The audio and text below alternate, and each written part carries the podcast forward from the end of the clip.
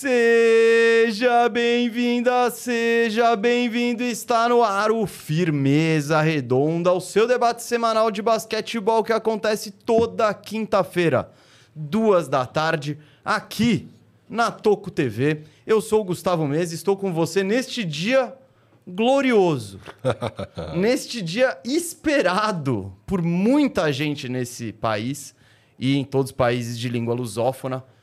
É, e a gente já vai falar o porquê. Eu tô aqui, como sempre, com meu amigo Rafael Cardone e o Firu. Fala aí, Firu, beleza? Como você tá? Vestido a caráter e tudo, hein? Que, ah, tô com meus bonequinhos, eu tô com a galera Gustavo toda. Gustavo Mesa, hein? O cara tá em polvorosa aí com a grande fase do Orlando Magic. E vai ser uma, uma tarde muito interessante. Vai ser uma tarde, Você acha que vai ser uma tarde interessante vai hoje? ser uma tarde muito interessante. Eu posso que o pessoal aí no chat já tá hypado aí com o programa. Tá. E vamos que vamos. Tem vamos gente reclamando, falando, pô, e o Timberwolves líder do Oeste? Pô, e o OKC em segundo do Oeste? Não tô nem aí. Dane-se, dane-se. Orlando tem é o time mais quente da NBA, ao lado de outros times, e ganhou do campeão ontem. Então, é, foi uma mudança de pauta de última hora, sim. É, eu nem mandei mensagem antes para não zicar enquanto estivesse rolando o jogo. tipo, falar, não, ó, se Orlando ganhar é a pauta. Não, fiquei é, quietinho. Deu um minuto que acabou o jogo, Gustavo Mesa já, ô, oh, mudou a pauta, hein? Mudou total. Putz. Ah, vai, tá bom, vai, Gustavo Mesa. Eu precisei Curta. justificar. Curta seu momento. Eu precisei explicar momento. o porquê dessa pauta. E você também, eu vou explicar para você aí em casa daqui a pouco porque a gente vai falar do Orlando Magic, o vice-líder do leste, com cinco vitórias consecutivas e que acabou de ganhar do campeão Denver Nuggets. Só isso. Mandei mensagem pro Kelvin Kerber ontem, lógico, o bom e velho freguês, né? É o Kelvin que nos deu de presente este boné direto da final, direto do, do jogo do título. Então, mas recebeu aí, né, freguesão do Orlando. Firu, vamos já de, vamos já de recadinhos pra gente bora, bora. agilizar. O primeiro dos recados é sobre a KTO, a nossa parceiraça aí, o site onde você encontra as melhores e mais completas probabilidades esportivas, é onde você dá aquele temperinho na sua torcida e é também, o, eu diria que o parceiro que mais apoia a mídia independente do basquete. Então, se você faz suas brabas em outro lugar, ainda não está com a gente na família KTO, vem, faz o Pix para sua conta, da sua conta para KTO e vem fazer as brabas com a gente, até porque são as brabas que a gente repercute no programa. E não se esqueça de, no primeiro cadastro, usar o cupom TOCO para KTO saber que você está vindo daqui. É isso aí. KTO é o melhor tompeiro aí para esses jogos de temporada regular. Hoje não tem jogos, é o Thanksgiving, lá o dia de ação de graças nos Estados Unidos, não tem partida nenhuma. E amanhã vamos ter o que a gente mais gosta, que são as partidas do In-Season Tournament. É o que a gente mais gosta oficialmente? Ah, para aposta, então, com certeza, porque são jogos que, cara, porque jogo de temporada regular às vezes tem aquele jogo que o time vai nem aí, daí você acha que o cara era favorito, mas é, não rolou e tal.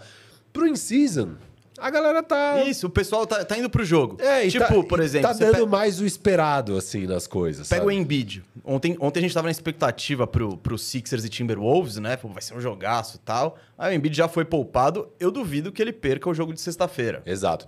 Eu, mesa, nas últimas duas sextas-feiras, nas duas últimas quintas-feiras aqui no programa, que eu falei sobre as apostas de sexta, as duas trincas eu acertei. Ah, é? É, então o in-season é, é um pouco mais. Você acha que você brilha mais no in-season? É, tá, tá melhor meus rendimentos no in-season. E, e já tá lá na KTO os jogos do in-season de amanhã, sendo que. Depois a gente vai falar do in-season, mas tá chegando na reta final da fase de grupo. Então, tem mais sexta-feira agora e terça-feira são os últimos jogos da fase de grupo. Aí a gente já vai saber os classificados. Então, tá bem legal. Faça seu cadastro com o cupom TOCO. TOCO. Você vai lá no campo de cadastro. O último campo é o campo de cupom. Você escreve lá TOCO. TOCO. Assim a KTO vai saber que você chegou lá através de nós. E vai ficar firme e forte essa nossa parceria aí que ajuda a gente a fazer cada vez mais conteúdo. Lembrando que temos brabas da KTO no final do programa, isso, tal, isso. de in-season. Eu fiz. Você fez também? Fiz. Ah, eu imagino que você viu aquelas odds do seu Orlando e deixou um dinheiro ali, né? Lógico. Mu muito atrativas. Muito, muito atrativas. atrativas. Orlando. Amanhã tem. A gente vai falar disso daqui a pouco. Tem Orlando e, e, Boston. e Boston. Valendo vaga na. Valendo. Valendo vaga na próxima fase. E o Orlando tá pagando três vezes. Boston 1,40. Então. É. Eu deixei o 10 do Orlando. Imaginei, E imaginei. eu também fiz uma outra com Boston pra estar coberto e pra não zicar o meu Orlando. Eu antes ziquei ele. É, eu não apostei em Boston nem em Orlando. Você saiu dessa. Eu sabia que você ia aprontar lá, eu falei, ah, não vou ficar. Deixa o, deixa o Gustavo Mesa, deixa o Gustavo. Boa. É, o outro recado, o outro recado é o seguinte: Superchat, a instância superior deste programa, está funcionando e nós leremos todas as suas mensagens, as suas aflições. É, é só mandar o Superchat que nos ajuda muito também. Vamos começar com o Superchat para dar uma esquentadinha? Vai lá, vai lá. Enquanto chega a galera, avisa Posso- todo mundo. Posso Ah, puxar um assuntinho aleatório com você antes? você quer um assunto aleatório? É. Tá, você acha que a audiência vai curtir? Vai, vai, você viu o que rolou ontem? Não. Quer dizer, Muita muitas coisa. coisas rolaram ontem. Chris Paul. Se... Ah, eu tava vendo o jogo. Mano, pra- todo mundo sabe, o Chris Paul tem uma rixa não oficial com o Scott Foster, o juiz, né? Tem até memes que sempre abundam, principalmente em época de playoffs, porque ele, sei lá, perdeu as últimas 13 partidas contra o Scott Foster. Acho que ele quebrou nesses playoffs. Quebrou, quebrou. Mas enfim, eram 13 jogos seguidos, uns 7 anos sem vencer jogo de playoff com o Scott Foster. É, e o recorde é maluco, cara. O recorde, assim, foram 20 jogos com o Scott Foster apitando é, partidas do Chris Paul nos playoffs. Em 15, o Chris Paul era favorito nas casas de apostas. Ele venceu só 3. 3 vitórias, 17 derrotas com o Scott Foster. Então sempre rolou esse negócio. E direto ele é expulso, direto tem coisa esquisita, tal, tal, tal. Mas nunca virou oficial até ontem. Ontem o Chris Paul tornou oficial o bagulho. Ele na coletiva pós-jogo, né? Ele, ele é expulso de quadra. É, enquanto ele tá sendo expulso, ele fala que o, o pro Scott Foster que ele é uma little bitch. you're a bitch, não little. Ele falou, you're a bitch, you're Você a é uma bitch. piranha. É, você é uma petinha. É, enfim. E aí, na coletiva pós-jogo, aí que ele torna oficial as coisas. Ele fala: não, a gente tem um problema mesmo. é, muita gente sabe. A gente já fez reuniões. Isso, cara, na época que ele tava no Clippers. Ele falou: fizeram uma reunião, eu, Scott Foster, Doc Rivers, sei lá mais quem, para resolver esses problemas. Não resolveu, estamos aí até hoje. E, e ele falou que alguma coisa com o filho dele. Ele falou uma, uma- umas questões aí, meu filho, sei lá o quê. Então, mano, sei lá o que rolou na vida desses caras, mas eu achei muito sinistro que ontem, basicamente, o Chris Paul tornou oficial, real, 100%. Não é só especulação da internet, não é teoria da conspiração do Reddit. É tipo real, mano. Eles não se bicam mesmo e tem muita coisa, nesse, muito caroço nesse angu, Gustavo Mesa. Não, foi esquisito. E ao mesmo tempo que você vê o Chris Paul sendo expulso, aí você olha e fala: Ah, é o Steve Foster ali. Então, Scott. Scott, desculpa, Scott Foster. Ah, então tem, tem coisa aí. Foi esquisito, foi aquela, aquelas duas técnicas seguidas, né? É. Ele dá uma técnica do Chris Paul, o Chris Paul continua reclamando, da outra. E aí o Steve Kerr toma técnica, etc. E foi quase aí que eu decidi ir meio dormir, tá ligado? Falei, ah, acho que esse jogo não vai. Não vou me dedicar tanto a essa partida. É, eu não tava vendo, eu tava vendo o O Lakers. Lakers. E- Então o Lakers também tava. É, não, Aquele, é, aquele é. arrancou no final. É, eu dormi no segundo quarto, acabei dormindo. Ah, não, não, eu passei dessa fase. É. Depois eu joguei no Lakers e aí eu capotei. É, cara, é muito doido, né? Porque e- e- sem- foi um tabu da NBA essa parada e todo jogo que o Scott Foster é, jogava contra o, o que apitava do Chris Paul era o assunto, né? Ó, ele não perde há tantos jogos, era o countdown. E era bizarro o quão, o quão longo, né? É quão longa foi a sequência de jogos com o Chris Paul perdendo e tal. Então, eu, eu, eu não tinha visto a coletiva, achei, achei interessante, mas. Acho que o mais legal disso tudo que você falou é a história de já, eh, deles já terem tentado resolver isso internamente Uma reunião. e de ter sido na época do Clippers. Na época do Clippers, de lá pra cá ele já passou pelo Houston, pelo Suns e agora tá em Golden State e continua a treta. E, cara, ele foi muito, muito bizarro que ele tornou oficial. Eu acho que essa história ainda vai dar repercussão agora, porque, sei lá, a liga tem que investigar, a liga tem que. Mas a liga já sabe disso. Mas, Provavelmente já fizeram reunião. cara, não dá, não, não tem como isso, entendeu? Eu acho que. Eu acho que vai vir, vir coisa. Você acha que vai vir coisa? Outra coisa legal que até o Matheus puxou no, no chat e, e vale falar, que aconteceu ontem, está nas nossas redes sociais, arroba TV Oficial. Se você não seguiu, siga. É o que? O DeAndre Ayton usando colar de pérolas? Não, é o, é o Pop. É o Greg Popovich. Ontem, pra quem não viu, Eu- foi muito louco isso, porque o Kawhi tava batendo lance livre, era Clippers e Spurs em San Antônio, e o Kawhi tava batendo lance livre e a galera tava vaiando. Ele bateu o primeiro, no intervalo entre o primeiro e o segundo lance livre, o Popovich pegou o microfone, que eu não sei de quem é. Do é, anunciante. Do anunciante, é do, do, do mestre de cerimônias ali É, no bagulho. isso. E ele falou: vamos parar com essa vaia aí, nós somos melhores do que isso e, e não, não somos assim, tá ligado? E foi. Eu nunca vi isso na minha vida. Eu nunca vi. Então foi muito. E o Popovich, ele é, ele é demais. Eu achei da hora a, a atitude dele. É, Kawhi é um free agent. Ah, não. Você tá ligando? Spurs tem cap space ano que vem? Talvez o Pop tenha olhado e falado, mano, o que vocês estão fazendo, velho? Vocês estão loucos? Eu quero trazer esse cara ano que vem, mano. Cê, ah, cê, vo- Detetive Firu tá investigando aí uma, Faz. uma fumaça aí? Ah, bom. É, E não colou. O mais legal é que não colou nem um pouco. A galera falou: ah, legal, Pop, você não decide quem a gente é. Eu vou vaiar mesmo assim. Ah, não, eu senti que teve uma mistura. Teve, Teve, gente teve, que não, bateu teve gente palma e aplaudindo teve a gente que. Teve gente, mas teve bastante gente que continuou vaiando. Ah, lógico. Mas eu achei, eu achei, eu achei inusitado que eu, eu não lembro de ter visto algo assim acontecer. É, eu achei até que legal do pop, do tipo. Mas assim, pop, meio que você pode sonhar com quem você gostaria que o Spurs fosse, ou a torcida do Spurs fosse, mas você não vai conseguir cagar essa regra. Se a galera tem animosidade pelo Kawhi e sente que é justificada, eles vão continuar vaiando e continuaram vaiando. E na real, assim, a parte que eu falei aqui de querer atrair como- ele como um free agent, aí faz sentido o Pop meter esse louco.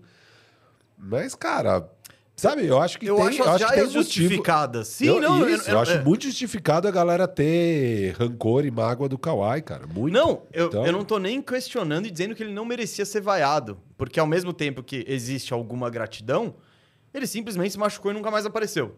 É, Foi, ele foi foi, o único escroto. cara, eu não lembro de nenhum outro cara sair mal assim do Spurs. Nunca. É. Tipo, desde que eu acompanho o basquete, de sair tretado e de ter esses problemas de relacionamento. Então, eu acho justificada a, a atitude da torcida.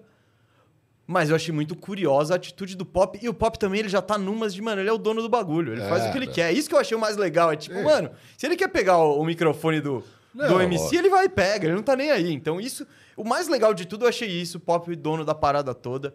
E já tinha falado isso outras vezes. Eu gostei muito que o Embanyama foi pro Spurs. Um dos fatores foi pra manter esse personagem aí vivo na NBA, né? Motivado. Mas, mas se o Pop quer o Kawhi, ele, deve ter surtado com as várias. Deve falar, pô, o mano, Kawhi não- não, Kawhi- não caga aqui meu projeto, pô. Ah... Acho que Kawhi não muda isso, tá ligado? Ele vai chegar lá e vai Não, se o Kawhi sabe que se ele volta, ele vai ser bem recebido. Olha, esse alvo aí é curioso, hein? Jogar com o Embi também é curioso. É, então. Você, você, plantou uma sementinha aí, Rafael Firu. Fica de olho. Detetive Firu investigou as pistas e ele tá atrás de uma história aí. Fica de olho, fica de olho. Grande, mas foi interessante. Você quer mandar superchat agora ou já quer entrar no Orlandaço e depois fazer um vamos mega? no Orlandaço. Vamos no Orlandaço, Você tá, você tá, você tá, você não tem noção que a perna do homem tá tremenda aqui embaixo. Ele tá louco pra Você falar não de consegue Orlando. sentir minha perna. Eu tô zoando. Aqui, ó. Você... Dessa vez não. A gente tá num esquema que você não consegue botar o seu pezão espaçoso aqui embaixo. Era o seu pé espaçoso, mas o ok. meu pé, velho. Vai, vai, vai, vai. Vamos vai, botar vai. uma câmera underground no próximo Já falou programa. disso. Ah, Mas sabe do que a gente nunca falou? Nunca. Nunca. Não, não. Nunca. Dessa forma, não. É Eu, gente, agora, eu há mais de três anos, eu espero por esse momento. Eu espero pelo programa em que o Orlando será o tema principal. Ele já foi, times do futuro, base, mas a Times do thumb- Tank. Isso, times do... Exato. Exato. Ele tá sempre junto com grupos e nunca os grupos que estão brigando por título nem nada. Continua não estando. Calma, calma, calma, calma, calma, calma, calma, Rafael Cardone Filho, dá uma segurada. Onde Há quanto tempo a gente faz esse programa? Há uns Três três, anos e meio. Três anos e meio. Há três anos e meio, eu espero a oportunidade de colocar o Orlando Magic como um destaque, o, o grande destaque do programa. E como vocês podem perceber que eu, quando, quando ligo a câmera, eu sou jornalista, eu nunca forcei essa barra. Até, Até hoje. Seria tipo o Rudy Gobert, o, o Draymond Green justificando o Mata-Leão no Gobert. É, assim, é, não, pô. Orlando ganhou duas fora de casa. Vamos botar ele na thumb aí. Não, então, é. Então eu tô esperando esse momento há muito tempo. Eu sei que há outras torcidas que estão um pouco revoltadas, o OKC, do, do Timberwolves, que seria a thumb até ontem. Ele era a thumb. Porém, Firo, eu acho que não podemos mais ignorar o vice-líder da Conferência Leste, com 10 vitórias e 5 derrotas. E aí, olha esse grupinho, Firo. Olha esse grupinho. Boston Celtics, Milwaukee Bucks, Miami Heat, 76ers. Tudo, tudo normal. Tudo normal. E quem tá no meio deles? Orlando Magic. Tá aí com 7-5. A me- o Boston é o líder do leste com 12-3. Aí com 10-5 tem Orlando, Milwaukee, Miami e Sixers. E não sei por que critério, mas Orlando é o segundo hoje. Então precisa. Não, eu vi eles em A quarto. A ESPN botou em segundo. Na NBA eles estão, tipo, quarto. Mas tanto faz. Não Ele sei, é de segundo aqui. E o que é interessante é isso, porque estão lá os caras que você esperaria que estivessem lá. Exatamente. Tá lá o Miami, tá lá o Boston, tá lá o Philadelphia e tá lá o, o Milwaukee. É, só que tá lá também o Orlando. Tá É isso, também. então, é isso e é um é recorde. E é um recorde animal, né? É um recorde 10-5, que é muito bom. É, é um recorde de 60 vitórias, basicamente. Não. Aproveitamento 67. É, aquele dois terços do jogo. né? Isso. Faz aí a conta. 82 divide por 3 aí. Pô, vamos lá, ô matemático. É. uh, 50. e- Não, é de mais de 50 vitórias. Beleza, 50 e poucas, vai. 50 e. sei lá. Enfim, eu não, não vou fazer a conta agora. É, mas é um recorde muito bom. E o Orlando começou 5-5 a temporada, né? Emendou agora o 5-0 aí. Então, um recorde muito bom do Orlando para começar o ano. E principalmente ganhou do Denver, né? Acho que o motivo de estar aqui mesmo é essa vitória. Foi a cereja Denver. do bolo cere- e ainda é uma vitória que tá quente, aconteceu exatamente ontem e tal. Mas falando das outras vitórias, e a gente, ah, só pra concluir, a gente vai debater hoje os porquês do Orlando ser a- essa Como que o Orlando sensação. conseguiu- Como? Que- por que que tá acontecendo isso? E, no final, é quente ou não é? Procede Isso. ou não? Inclusive, essa é a enquete que está rolando aqui com muita interatividade no nosso programa. Você não votou, vote e aproveite e deixe seu like. Firo, vamos falar então dessa sequência de cinco vitórias do Ou Orlando? quer falar do jogo de ontem? O que, que você quer primeiro? Vamos falar do jogo de ontem. É. Sei que você viu, você quer. Esse, é que- é- esse tá quentinho aí. Não, e eu assisti inteiro muito por acaso. O Gustavo não tinha nem comentado que talvez virasse pauta. Ó, Não, não, assisti- não fazia ideia. Aí foi um dos primeiros, dos três primeiros jogos da noite. Foi- a noite começou com esse e com um Charlotte Washington. Aí ficou Ah, fácil. Ganhei dinheiro no Charlotte Washington, viu? Tava no quarto quarto. O Washington ganhando por 10 pontos. Você eu foi no Charlotte? fui no Charlotte. Eu olhei isso e falei, que ver... não dá pra. Se você quer alguma coisa da sua vida, Eu você não pode ficar perdendo pro Washington. absoluta, eu tinha certeza absoluta que o Washington ia tomar virada naquele jogo. Eu não tava assistindo, né? Eu tava assistindo o Orlando. E, e depois dessa frase que eu acabei de falar, o Orlando vai enfrentar o Washington duas vezes. Duas vezes, exato. É, é, a chance de tomar um 0-2 ali nessa Toma ficou bem essa. maior, mas tudo bem. Não, então, mas ganhamos dinheiro nessa brincadeirinha aí. boa, Peguei boa. um, tipo, uma odd quatro vezes e meia, cinco vezes na viradinha. Apostar na incompetência do Washington Isso. tem se mostrado um. Tava nove pontos de diferença. Falei, ah, mano, nove pontos faltando, sei lá, seis, sete minutos. Dá, Dá, dá. fácil pra virar. Beleza. O que, que você viu no jogo de ontem, então, Rafael Cardone e o Firu? Cara, vamos lá. É... Pra mim, o resumo do jogo, que eu gostei do Orlando, vai. Falando de Orlando, principalmente. Vou falar da partida no geral. Mas, assim, de cara, eu senti um Orlando, aquilo que você fala da defesa, uma defesa realmente muito boa, muito firme ali em cima do, do, do Denver.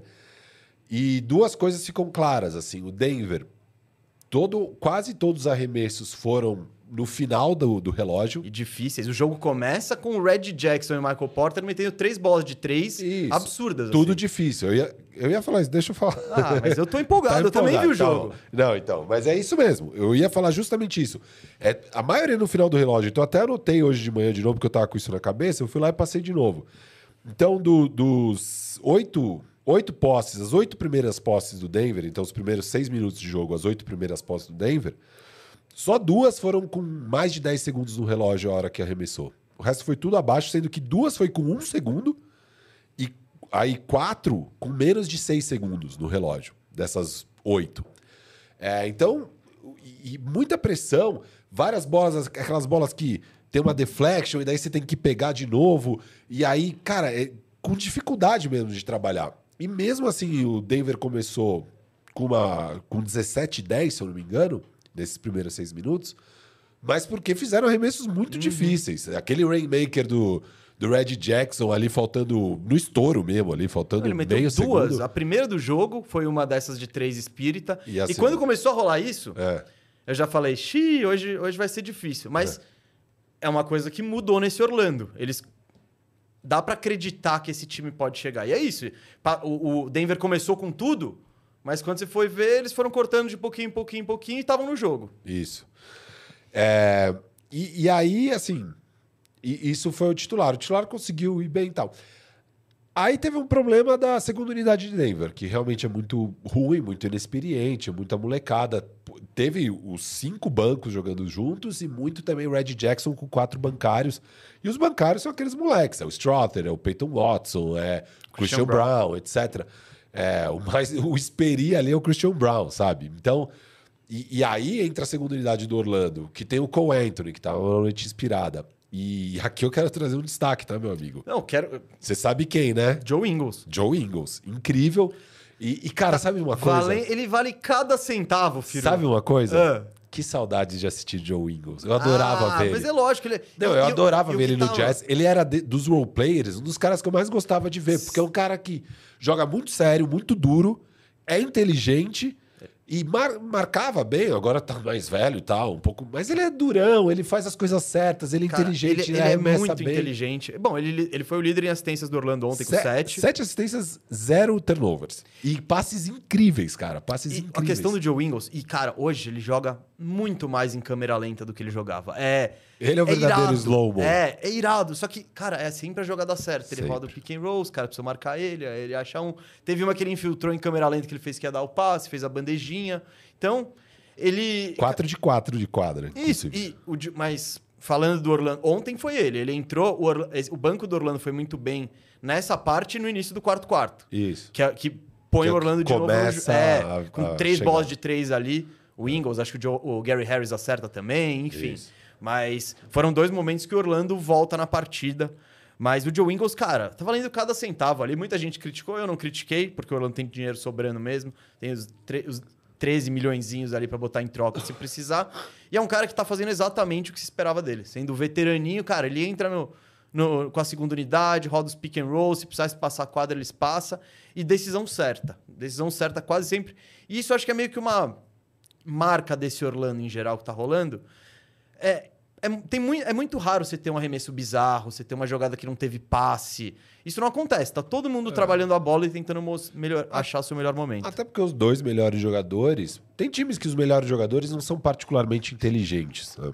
Eles só são talentosos.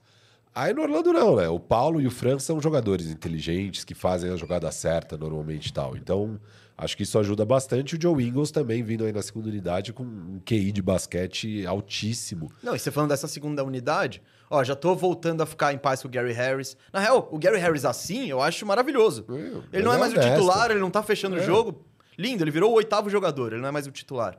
É, o Mo Wagner, não sei se você já voltou a ter sua. a, a curti-lo mais, você já passou a curti-lo um pouquinho. É, ele, é, ele, é, ele, ele é... reserva. Então, ele, cara, ele tem fundamento, ele só não sai do chão, tá ligado? É. Ele tem, não dá toco de jeito nenhum, tal, mas faz a jogadinha dele. E o banco do Orlando é bom, cara. E, e... o Jonathan Isaac, o ministro da defesa, o ministro Não vai trazer o Jonathan Isaac aqui, Cara, ontem na transmissão, não sei se você percebeu, você viu, você viu, em Orlando. Você, viu pelo Orlando, né? Orlando, né? Cara, primeiro que a equipe de transição do Orlando acho que é a melhor da NBA. Os é, dois são, são, bem da hora. São né? muito bons e eles não são clubistas. Tem uns que são é, absolutamente insuportáveis. Warriors. Warriors é o mais clubista. Não, cara, o Cleveland é bizarro. Tem uns assim que são tipo, parece aqueles comentaristas que têm 60 anos. Ah, ah, ah. Então, tipo, o do Cleveland é tipo, bizarro. Tipo, ver, ver jogo do Corinthians na rádio Crack Neto. Cara, não, mas nenhum deles tem a lucidez do Crack Neto, né? Então. é, mas. Eu, ah, Jonathan, eles botaram uma estatística jogadores com menos de 20 minutos e média de 5 pontos, 4 rebotes, um toco e uma roubada de bola na história da NBA. Tinham, tipo, cinco caras. Dois deles eram Jonathan Isaac e o Goga Bitadze. Irado. O do Bitadze já caiu desse grupo hoje. É, porque, porque ele a- não a deu. média dele vai- Caiu pra 0,9 alguma, alguma das coisas. Ah, e a média de minutos também vai passar, né? Não, não, ele, ele ainda tá quase no. É porque eles dividem muito. É 24 do, do Mo, 24 do Goga, geralmente. E o Isaac rouba uns, uns, uns pouquinhos. Mas, e o do Isaac, o impressionante é que são esses números aí, é que ele é de longe o que joga menos. Ele joga um quarto e faz isso, tá ligado? Ele. Cara, a presença É, defensiva dele é irada. Ele é esses caras especialistas de defesa que joga 15 minutos e dá tudo nesses 15 minutos ali. Não é isso. Ele joga mais. Ele, ele pode, é que a- Poderia a, jogar questão mais. é, é Não, lógico, tá voltando de lesão. Claro. O dia que ele puder jogar 25, cara, vai ser muito bom pro Orlando. Não precisa Tá ainda. confiante com o arremessinho dele no corner ali? Ou... Ah, vai e vem. Vai ver, ver, Vai vai ver. Cara, ele, ele se justifica estar em quadra, porque ele pega muito rebote ofensivo também. Não, e pra temporada regular, principalmente, esses caras, mano, eles conseguem jogar 25 minutos. Tipo, sabe, mesmo você pega pro Lakers, que tá fazendo falta, inclusive, um Vanderbilt. Nos playoffs é outro, outro, Cara, outro rolê. Eu, eu, eu, pra mim, o Isaac é outro nível de jogador em relação a, a isso. Eu acho que se chegar nos. A questão é puramente física. Mas você acha que que o Isaac ele pode tem. ser um Herb, um Jaden McDaniels, assim? Um cara que Sim, é cara. titular mesmo. Sim, sim. Ele, ele era isso, cara. Ele era o Jaden McDaniels há 3, 4 anos. O Jaden tem bem mais ataque, né? Hoje. Hoje. Cara, o Isaac ele tinha meia distância dele, ele, ele, É. ele era ok no ataque. Eu acho que era mesmo nível, se bobear, o Isaac era até melhor. Depois dá pra procurar os números e tal, mas não era muito diferente. A questão é que o Isaac parou no tempo e regrediu a questão de minutagem e tal. Mas você olha o impacto dele. Ô, outro dia ele deu um toco no Yannis. Que, velho, o Yannis tentou, o Eurostep vai pra cá, pra lá. Mano, o Isaac tava inteiro e engoliu ele, assim. Ele faz. Cara, todo jogo, pelo menos uma jogada defensiva que você fica. Caramba, mano. Em um quarto que ele joga, né? Mas. Era um cara que. A gente conversou sobre isso, né, Firu? O. Eu não, eu não contava com absolutamente nada nesse início de temporada. Tudo que eu falei do Orlando era sem contar com o Jonathan Isaac. Cara. E eu não tô contando. O que tem sido legal do Jonathan Isaac recentemente, aproveitando que a gente tá nesse bloco, o- os Coringa, do- os reservas do Orlando, é que sem o Wendell Carter, que tá machucado, o Markel Fultz também tá machucado, houve nessa sequência uns dois ou três jogos que ele fechou o jogo de pivô. Ontem, inclusive, o Jamal Mosley tentou por dois minutos no último quarto e não rolou, que era algo que eu tava esperando o jogo inteiro. Falei, mano, eu queria ver o, eu queria ver o, Isaac tentando marcar o Jokic. E claro, aquela coisa, você botou no quarto quarto, eles marcaram dois ataques, volta o Goga Bitadze que tava fazendo um trabalho honesto. É. Mas, cara, eu acho que dá pra contar, sim, ele estando bem fisicamente, com um jogador de 25 minutos com tranquilidade. É. E, e, cara, no quarto quarto vocês foram muito bem, né? Mesmo, óbvio, no começo ali, reserva contra reserva, mas depois que voltou os titulares, vocês continuaram tirando diferença, tirando diferença e acabaram ganhando. Do lado do. do... Ah, e uma coisa que tem que ressaltar aqui, que tá. Acho que faz falta aí nessa temporada do Orlando, né? Que é o Franz Wagner com confiança para atacar. É, acho que ele tá, tá na parte ofensiva. No geral, ele continua sendo um cara positivo. O ataque é um pouquinho pior com ele em quadra do que sem, mas a defesa é bem melhor com ele em quadra. E, e, ele, eu ainda acho que ele é o melhor jogador para esse ano do Orlando. Eu, eu falei isso no meu top 50, eu continuo achando que ele é o, o melhor, sabe? Eu acho que o Paulo ainda vai levar mais um ano, pelo menos, para passar e virar o cara do time para valer. Mas tomara que venha antes, né? O, pro futuro, o cara do time, sem dúvida, é o Paulo. Mas o Franz Wagner começou meio mal o ano, principalmente arremessando. Ontem também arremessou mal, no geral, né? No, de, de três, arremessando do perímetro. Mas aquele terceiro quarto dele foi Isso. especial. Então. então, e ali Ali que vocês não saíram do jogo. Porque se não tem o Franz Wagner fazendo isso, abria 15 pontos e já Então, era. Eu vou pegar esse gancho pra falar outra parada. Sim, eu concordo. O, o Franz Wagner, o quarto, quarto, o terceiro quarto dele foi absurdo. Ele fez Absurdo. 15 pontos, Absurdo. 7 de 7 de quadra, sabe? Ele foi jogadas incríveis e tal, mas o Orlando tem sido isso. Ele não precisa que o Franz Wagner force a partida inteira pra ele, sabe? Pra ele ter impacto. Tem momento, ontem o Cole Anthony carregou. Teve momento que Cole foi o Anthony Joe foi muito Ingles, que quando entrou a segunda unidade, ele estava lá distribuindo. Então, eu eu tô tranquilo com essa produção ofensiva do Franz Wagner. Eu acho que vai melhorar a questão da consistência. Ele tenta ainda, por- pelo Orlando ser um, um time que a gente vai falar daqui a pouco do ataque, não tem o melhor dos ataques. Ele tenta muita bola de três distante, ele tenta muita bola de três desequilibrado, que é o fim do relógio, não aconteceu nada.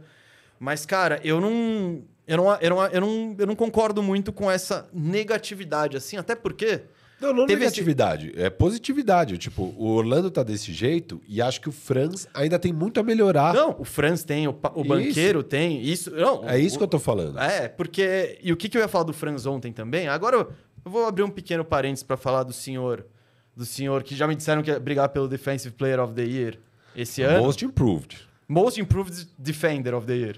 Não, most improved player com base na defesa, entendeu? O senhor Michael Porter Jr. Caçado no quarto quarto. Não, e não só caçado. Não sei se você percebeu vendo o jogo inteiro que ele fez três faltas de end one. Três faltas. Duas, no, duas eu lembro no, no próprio Franz Wagner. Isso. Uma no terceiro quarto e uma no quarto quarto. Então, das seis faltas que ele tinha pra fazer na partida, três foram de end one e duas ele foi muito molengão. Do tipo que ele, que ele vai. Ah, As duas do Franz eu acho que eram difíceis porque é o Franz, cara. Eu indo muito bem, atacando. ou você deixa o com cara fazer a e bandeja, ou você sei, contesta ele direito. Então, esse defensive player of the. E aí, no, no último quarto, e aí eu quero falar um pouco também do que, pegando esse exemplo do último quarto, é algo que o Orlando costuma fazer. Ele é um time que não tem, por mais que o banqueiro seja a estrela, na minha opinião, tal, que tem o Franz, ele não é um time que é carregado por um cara que Não, vai ele chegar é a ao. Sem dúvida. Isso, mas não ele, ele não, ele não é aquela estrela que vai arremessar 30 Isso. bolas por jogo. É, o Orlando no ataque, ele não é um ataque brilhante, então o que, que ele faz muito? Ele tenta caçar mismatch e criar mismatch. Ontem, Foi a vez que eu mais vi o Michael Porter. Eu já vi. Puta, cara, eu devo ter visto, vai, 10 jogos do Denver no ano. Foi a vez que o Michael Porter foi mais caçado e foi 100% intencional e. Isso, você via. Teve até um, um ataque que eu, eu falei. Eles estavam caçando os mismatches, aí bloqueio pra cá, bloque- bloqueio pra lá. Aí ficou o, o banqueiro com o Red Jackson, que já tinha dado certo esse mismatch quase todas as vezes anteriores na partida. Isso. Mas o Franz, ele falou: não, não, não, não, deixa, eu vou atacar o Porter Jr. de novo, beleza. E acho que foi a do End One, assim. Foi. Então, isso acontece por não ser esse time que é carregado. Eu tava até fazendo um levantamento aqui, ó. O banqueiro, ele é o cestinha do Orlando essa temporada. A média é 19 pontos. ele, ele e o 19,4 Franz, pontos. né? É, mas ele é o 44 cestinha da NBA. Então, tem 43 jogadores que fazem mais pontos do que o cestinha do Magic. Vocês seguem sem um jogador de 20 pontos por jogo. Isso. Quero só a questão, Isso, lembra? e, e, eu, e eu tô achando isso irado. E outra coisa também. Ah, não, mas você queria o Paulo metendo 26. É porque eu acho que vai chegar lá um dia. Então, o Orlando jogar bem com essas coisas que eu tô falando, do Isso, tipo. só tende o banqueiro melhorar, que tá com vai ser pior que isso. 19,4, é o quadra- e 43 pessoas fazem mais pontos que ele. E sabe quem que é o cestinha do. O, o assi- maior assistente do Orlando na temporada? Em média deve ser o Fultz, mas ele não tá jogando. Não. É. Paulo Banqueiro, 4,3 assistências. Tá. Ele é o 52 da, da NBA. Então, 51 jogadores dão mais assistências que o maior assistente do Orlando. O que eu quero dizer com isso? Que esses números mostram a, como o esquema ele é, o- ele é mais protagonista do que qualquer um dos jogadores. E como esse time, e como esse esquema, aí você vê o Orlando jogando, o Paulo Banqueiro ontem. Você lembra dele atacar o Aaron Gordon alguma vez? Eu não lembro. Quando o Aaron Gordon tava nele, ele falou, mano, pra quê? Pra quê? Pra quê? Quem que ele. Aí, trabalhava a bola, pô, tá com o Red Jackson aqui, ah, beleza, pega essa bola no Que acho post. que é o primeiro, primeira cesta que vocês fazem no clutch. É uma. Alimentam ele ali no post, com o Red Jackson marcando. Ele vai lá, só vira, faz um. Então, isso é muito, por exemplo, ontem era um simples. jogo pro Cole Anthony. Porque era o Red Jackson marcando ele e o Jokic protegendo o aro. Então, o Orlando, eu, muitas das jogadas, o Cole Anthony eu acho que teve um protagonismo, porque beleza, eles afastaram o Michael Porter e o Aaron Gordon de perto do aro, e aí era o Cole Anthony batendo que nem um doido pra cima dos dois, e o Jokic não ia chegar, e o Red Jackson não ia conseguir acompanhar. É, e o Jokic não quer se carregar de falta também. Isso, tá? foram Teve- vários lances. Teve E- umas duas, três ali que, tipo, claramente são um jogo de playoff e seria diferente a marcação de Denver, Com sabe? É. certeza, mas eu acho que o Jokic ainda no, prim- no primeiro quarto, não fico reclamando muito de arbitragem, mas ele podia ter saído com umas três faltinhas ali, umas no Goga Bitadze, que não apitam igual o Goga Bitadze como apitam o Jokic. Isso precisa ser dito. É. Não, e, vocês, e, cara, é uma marca do Orlando esse ano. é, Vocês são ruins em ataque no geral, mas é um time que vai muito pra linha do lance livre. E ontem vocês ganharam na linha do lance livre. Vocês batem 10 lance livres a mais E é, e é meio que é mesmo. O Orlando é o primeiro e o Denver é um dos últimos em lance livre na, na temporada. Então é meio que deu a lógica mesmo nesse sentido e fez muita diferença na partida os lances livres. Então, é, falando do ataque do Orlando, já que a gente entrou nessa parte, então eu acho que é muito isso. É um time que, por mais que todo mundo saiba que o Paulo Banqueiro é a estrela do time e é o futuro da franquia e a franquia vai ser construída em torno dele e do Franz, é um time que joga o basquete. Eles estão jogando basquete e procurando a melhor jogada constantemente. Claro, eles não têm arremessador, não tem. Então, falta talento e aproveitamento ofensivo, mas eles jogam da maneira certa para que para que... maximizar isso, para maximizar. É, por exemplo, é o quinto time em turnovers, é o que, quinto que menos desperdiça a bola. Cuida bem da bola. Isso. Então, além de ser um ataque inteligente, tem co duas coisinhas que mantêm o Orlando no jogo ofensivamente. A primeira você falou muito bem, lances livres é o primeiro que em lances livres tentados por partida, 27.9.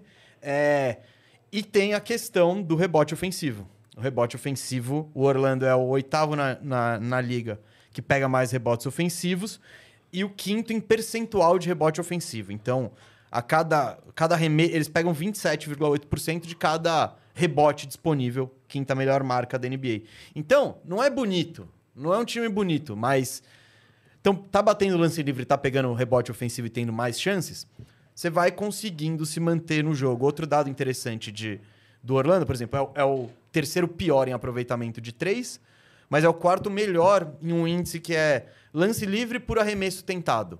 Porque o lance livre ele é, é, é quanto mais você bater, é melhor. o quarto melhor nisso. Isso, quarto melhor com. Então, um, para cada arremesso do Orlando, é um lance livre e três arremessos tentados, 25% de, de lance livre. Então, não é bonito, não tem o, o Paulo Banqueiro, mas por sinal, a bola de três está vindo, hein? Ele começou a temporada de forma terrível, tá e em 45. E até faz sentido, né? Você pega os rebotes ofensivos, é uma situação muito de sofrer falta ali, na hora uhum. que você uhum. pega o rebote ofensivo. Ah, o Goga Bitadze pegou um rebote ofensivo, ele vai tomar uma machadada. Exato, já toma uma machadada. Só abrindo parênteses, mini parênteses, pra gente continuar essa discussão. E os quatro lances livres da vitória ontem, hein? Dois do clutch. Goga e dois do Jalen Suggs. O Goga foi clutch, ele tava, não tinha batido nenhum ainda. A hora que a bola cai no Goga, mano, o Jokic foi babando para fazer é. a falta, falando, não, é nossa um chance. Um ponto de diferença. Um ponto de diferença, ele meteu as duas. E depois o foi Suggs o Suggs. Foi na, na, mesma situação. Foi o Suggs depois, né? Suggs Acertou, também o meteu Suggs não deu aro, foram só redinha. É. Ele precisava meter um, né?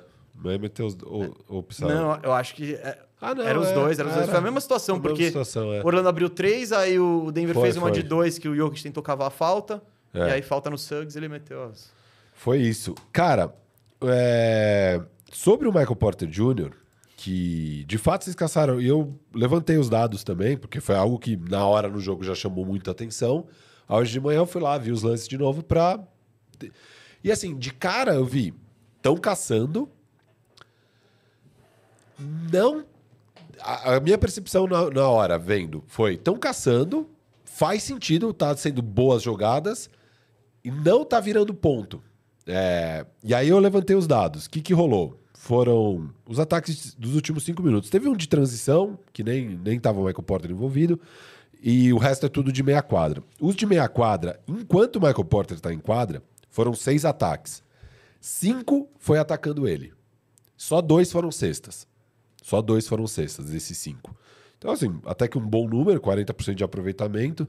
É, bom número pro Denver, eu digo, né? 40% de aproveitamento, mas tudo vocês estavam atacando nele mesmo. É teve ficou evidente. Aquela... É porque teve, teve um momento do jogo, tipo, tava faltando três minutos, que foram foi, três foi ataques seguidos, dois entraram e o outro foi aquele que o Franz sambou, sambou, jogou na isso, tabela. Isso, isso. Então, assim, uma jogada que tava funcionando, o resultado não foi tão bom quanto o processo, sabe? Porque teve, teve umas duas ali que podia ter entrado e não entrou. Então, é... mas eu acho que é mais a questão de, tipo, é isso, como o time identificar e fazer. Isso. Pô, deu certo? Vamos de novo, deu certo? Vamos de novo. É que o que marcou foi a sequência. Foram três ataques e foi quando foi o Orlando bem quando abriu. bateu três minutos. Foi isso, bem quando, quando o Orlando abriu. abriu. Então isso. foi. Que é aquela, aquela distancinha que ficou tentando segurar até o fim. E aí, vocês de fato atacaram bastante o Michael Porter Jr. ao ponto que quando falta um minuto e tá naquelas situações que é lance livre e você pode mudar seu time pra. Então o Denver tá batendo lance livre. Aí o Michael Malone tirou o Michael Porter e jogou uns 30 segundos sem Michael Porter para montar um sistema defensivo para aquela posse pós-lance livre. Que Então eles quiseram mesmo tirar isso de jogo e tal. Vocês conseguiram tirar o Michael Porter de quadra. Com Não, isso aí, e- e mesmo ele- não sendo tão. tendo tanto resultado, mas É que tava deu bom o processo. naquele momento do jogo. É. Foi, e é, e é, o- é a hora decisiva, são os, os minutos finais. Então, quando você vê que você ataca ele três vezes ali e as duas você consegue uma, uma cesta e a terceira você consegue um bom arremesso, já deu aquela. A gente É. não pode se dar mais ao luxo. Foi que nem quando o Jonathan Isaac entrou. Não é que ele foi mal, mas. Cara, o Denver marcou em duas posses seguidas, o Orlando não fez ponto no ataque, para o jogo e volta o que tava. Então é, é que foi, ficou muito evidente É. naquele momento. É, que te- teve, teve, teve a sexta do, do Franz Wagner, que foi em one, teve uma outra sexta também do Franz Wagner. E, a- e teve aquela aquele samba, ele consegue tirar no fake o Michael Porter, dá um bank shotzinho, o Tim Duncan ali, não cai, mas, tipo, Uhum. Mas foi não, um in and rodou, out. rodou. É, um in and out absurdo e tal. É, mas teve uma posse, acho que o Cole Anthony atacando o Michael Porter, que ele ficou bem na jogada e deu aro, assim, de- na frente do aro. E teve uma outra que o, o Franz Wagner tá no perímetro, assim, de frente pra cesta, e tenta fazer um shake and bake pra cima do Michael Porter, ele segura a onda, Franz Wagner fala, passa pro, pro Paulo Banqueiro. E aí o Paulo Banqueiro arremessa de três, faltando pouco tempo, e converte. Clutch. Foi bem nessa. É, Ó. Então, assim, eu, eu, eu tô ok com o que rolou com o Michael Porter, do lado do Michael Porter. Tipo, um ano atrás seria muito pior, sabe? Seria muito, muito pior, muito mais desastroso. Inclusive, ele ter conseguido ficar na frente do Cole Anthony, que é, porra, muito mais ágil e tal. Eu achei legal. Mas tá certo o Orlando, cara. Você não tem o melhor ataque. Você, de fato, tem que caçar a sua melhor oportunidade. Naquela defesa do jeito que é, a melhor oportunidade era isolar e ir no Não, mano a mano com o Michael Porter. Não, não é, então, tiveram várias melhores oportunidades durante a partida e o Orlando foi sabendo explorar. É. Isso que eu achei. Por exemplo, quando o Orlando tem tem algumas formas de criação de jogada. Uma delas, e isso acontece bastante, é você põe o, põe o Paulo no post e deixa ele trabalhar. Assim que ele tem quatro assistências, é geralmente em jogada assim. E quando que o Orlando faz isso? Quando tá favorável. Você busca um mismatch, o Paulo já tava, pô, tá com o Red Jackson atrás. Aí vai ter ele que vai vir direto dobra. ali, aí tem É. que vir a dobra, aí ele passa. Então o Orlando tem suas fontes de ataque. Claro, não, não é o ataque mais eficiente.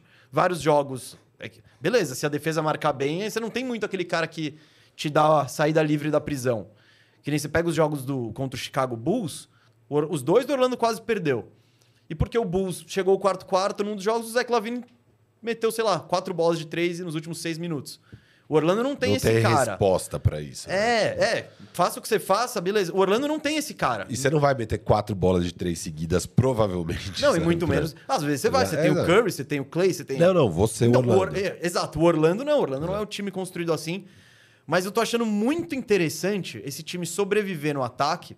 É. é, é, é, tá, acho que é, Qual que é a posição? 22 segundo, que não é bom, mas poderia ser muito pior, dadas as peças e tudo, né? Ah, ele sobrevive com, com- jogando de forma inteligente e tentando ter mais posses e bater lance livre, assim. Então, essa fórmula e não desperdiçar bola. É meio que e isso mantém o Orlando nos jogos. Você, eu, eu disse isso antes, e ainda é verdade. O Orlando tá sempre suscetível a uma corrida do outro time. Por quê? Porque o ataque, ele não, o Paulo Banqueiro e o Franz, por mais que sejam jogadores muito bons e de muito potencial, eles ainda não são absurdamente eficientes. E eles vão chegar lá, não tenho, eu não tenho muito receio disso. Mas o Franz é isso, ele pode ter um quarto que ele vai 0 de 7 e no outro que ele vai 7 de 7. Eles estão sujeitos a essa flutuação. Mas tá um ataque até que passável. E, cara, vocês conseguiram ganhar num jogo onde o Joker meteu 30, 13, 12. 12 assistências, um turnover, mais 5 roubos barra tocos, com 67 de aproveitamento de quadra, 50% de 3 e 100% do lance livre. E, e com o Michael Porter jogando Não muito só isso, no isso que eu ia ataque. falar, o Michael Porter- Porter, 25 pontos com 56% de quadra e 56% de 3 e 100% do lance livre, mas foram só dois batidos. É, com bolas muito difíceis do Michael Porter, bolas Sim. de estrela, assim e tal. E isso é uma coisa que eu achei bizarro do Denver, cara, porque o último arremesso do Michael Porter no jogo foi faltando 7 minutos e meio. E aí ele não arremessa mais nenhuma. Beleza, óbvio que a marcação do Orlando tava com foco total no Michael Porter, mas Porra, roda um, roda um pick and roll, faz ele pra fazer um bloqueio no Joker e pegar uma bolinha, sabe? Num, num pick and pop, sei lá. É. Tipo- Então, isso- a gente já discutiu isso um milhão de vezes. É, eu acho que tem do jogador e tem do time e todo mundo é culpado nessa. Mas ainda mais sem o Jamal Murray, porque quando tá sem, com o Jamal Murray, beleza, vai ser o two-man game na reta final e tal. Tá sem o Jamal Murray, cara. Você- e, o, e o Michael Porter tava on fire e no quarto quarto tinha metido dois de dois. As duas bolas ele meteu, aí falta sete minutos e meio. Ele nunca mais arremessa uma bola. Isso aí é uma prática do time, sabe? Eles precisam é, encontrar o Michael Porter, cara, num jogo desses, que tá difícil, que a defesa tá bem e que ele tá on fire. Ele tava muito bem. É, mesmo, mesmo que ele meti- metesse zero de três no, no clutch, tá ligado? Porque a defesa tá bem e tal. Tinha que tentar. Eu acho que era a melhor chance é, do Denver conseguir pontuar. A melhor chance do Denver conseguir pontuar é soltar a bola no Jokic e deixar ele decidir o que ele quer Não, fazer sim, mas é que tava ah, o foco óbvio total no Joker. Não, e, e, cara, isso que você falou, eu, eu tô muito de acordo. O Orlando, essa é uma vitória impressionante. Tudo bem, o Denver tá sem o Jamal Murray. Querendo ou não, o Orlando tá sem dois titulares, o Wendell Carter e o Fultz. Tipo, tá jogando o Goga e, a- e Anthony. Black. Não, Anthony É. Black é o titular, tá jogando. O Suggs é titular absoluto agora. Esquece, bicho. É, é dono da posição. E O Anthony Black começou o jogo, né? Uhum. Ah, é verdade. Tá. o, o Cole Anthony, como eu já tinha falado aqui várias vezes, ele é o sexto homem. Ele entra pra fazer a fumaça dele e acho ele é muito bom nesse papel. É, é um jogo que você falou muito bem. O, o Denver com esse triple-double absurdo do Jokic no aproveitamento também absurdo. Uma partidaça do Aaron Gordon também, que por mais que não tivesse tido muito aproveitamento, pegou sete rebotes ofensivos. Então é um jogo... O Orlando ganha- ele ganhou um jogo que ele Denver jogou perdeu... bola. jo- Denver jogou bola, ele Isso. perdeu a batalha dos rebotes ofensivos, foi 17 a 11. pra- E ainda assim o Orlando de algum jeito conseguiu sair com essa vitória. E aí você pega o box score, é muito do que eu falei também, Firu. Banqueiro, 14 arremessos, 23 pontos, foi eficiente. Eita. Estamos no ar, não estamos no Não ar. Deve tá. Tá no ar? Tá no ar? Tá no ar? Só, só piscou, turma? Vocês fala aí no chat se a gente tá no ar, Beleza. por favor. Deixa eu ver aqui na transmissão. Transmissão tá tudo no ar, eu acho. Então, tá rolando? Então beleza, galera. Bora, só, bora, bora. só foi uma psicodelia aí. É... Então, o Paulo Banqueiro arremessou 14 bolas. O Franz Wagner arremessou. Eita. Estamos indo. É só, é só, Bora, é bora, só bora. psicodelia. Piscou, mas estamos aí. Para, para, para não. Então, tipo, ninguém puxou muito o protagonismo ofensivo. Foi uma questão de, de momentos da partida. E, e é- isso é típico de um time que sua virtude está baseada na defesa. Vocês não estão preocupados em pontuar insanamente. Vocês estão preocupados em defender. E aí vai aparecendo uma É que, é que não dá pra separar as duas coisas. Eu acho Claro que sim, você tem que estar preparado a atacar, porque se você não conseguir defender, você vai ter que jogar um ataque de meia quadra. Nisso, o Orlando, diante do time que tem, que é um time muito jovem, em que as principais peças ofensivas, uma tá no segundo ano e outra no terceiro, eu acho que eles estão bem diante do. Nesse negócio, não desperdiça a bola, tenta arremesso, pega rebote ofensivo. é, Mas, claro, agora já vamos virar a página. A força desse time, como previmos. Como previmos. Previmos não, é muita gente. Previmos a empresa aqui. A empresa. Ah, o, todo mundo lá no backstage estava concordando. Como eu garanti, né? O Orlando teria o- um- uma defesa top 10. Ele, nesse momento, é a segunda melhor defesa da NBA. Foi a primeira por um momento, por bastante tempo. E é o carro-chefe desse time. Esse time na defesa, ele é muito, muito chato de jogar contra. Toda linha de passe tem alguém tentando roubar a bola. As rotações, os caras estão que nem loucos. Você rodou a bola, mano. O cara. O pessoal, alguém vai, vai dar um jeito de tentar contestar. Isso aí é muito, cara, de aplicação de esquema defensivo e da construção da equipe. Um time com muito tamanho, né? Com E muito... que é, é, é o que o Orlando tá procurando desde. psicodelia. Consistentemente. Não, desde sempre. A gente sempre. Não, e agora no, no draft, né? Vocês já tinham nem aí. vários caras parecidos com o Anthony Black. Sei lá, foda-se, é o Anthony Black. Vamos aí. Isso, e o próprio Jet Howard, que é, um. Que eu, eu, eu acho que ele foi. Ele veio pra jogar na 2 e na 3 ali, com, sei lá, 2 e 5 de altura tal. Nenhum dos dois tá jogando, mas é muito. Ah, esse... Não, o não, Anthony Black tá jogando. não, não, desculpa. O O Jet Howard não tá jogando. O Anthony Black, ele não tava jogando até o Fultz machucar, né? Isso. Então ele não, ele não entrou nos planos e tá sendo até que bem... Tá sendo honesto. O time tá ganhando com ele, querendo ou não. Então... A defesa, Firo, é a, é a essência desse time. E, os- e tem números que mostram... Que eu acho que os números ilustram bem... Quando você... Não tem uma doideira, faz sentido. O Orlando é o segundo, a segunda equipe em Defensive rating. em defensive rating, a segunda em roubadas de bola por jogo, a segunda em assistências do adversário por jogo. E quando você vê o Orlando jogando, cara, é difícil, velho, porque eles passam a bola, tem alguém chegando. Pô, procurou um mismatch, alguém vai sair na cobertura. A roda a bola tem uma, um deflection ali, alguém não tapa. Então é um time que é muito aquela parada do Zach Lavine, pegou fogo, paciência, tá ligado? É, é o primeiro em forçar turnovers, então o adversário com turnovers forçados, então 17 por jogo. E turnover é uma maravilha para time que não tem um ataque bom. Que Você é já sexta sai fácil, você já sai acho. correndo, ainda mais quando todo mundo é jovem, né? O primeiro em percentual de turnovers do adversário, então é, pode igualar os números de posse de bola, etc e tal. O, o Orlando ainda é o time que mais força turnovers no adversário. E uma coisa, rebotes. Ele, ele é o terceiro em rebotes ofensivos do adversário. Então, só dois times concedem mais. Então, no final das contas, você vai medir a batalha de posse de bolas, Orlando forçando o turnover e, pegando, e não, de- não dando rebote ofensivo, isso pode. É um. Vocês são o quarto que mais pega rebote defensivo. Isso, de percentual. Isso, isso. E o nono em tocos. Então, cara, isso. Esses números ilustram quando e você mais vê o uma jogo. coisa, Ah, vocês são o sexto time que os adversários menos tentam arremesso do perímetro.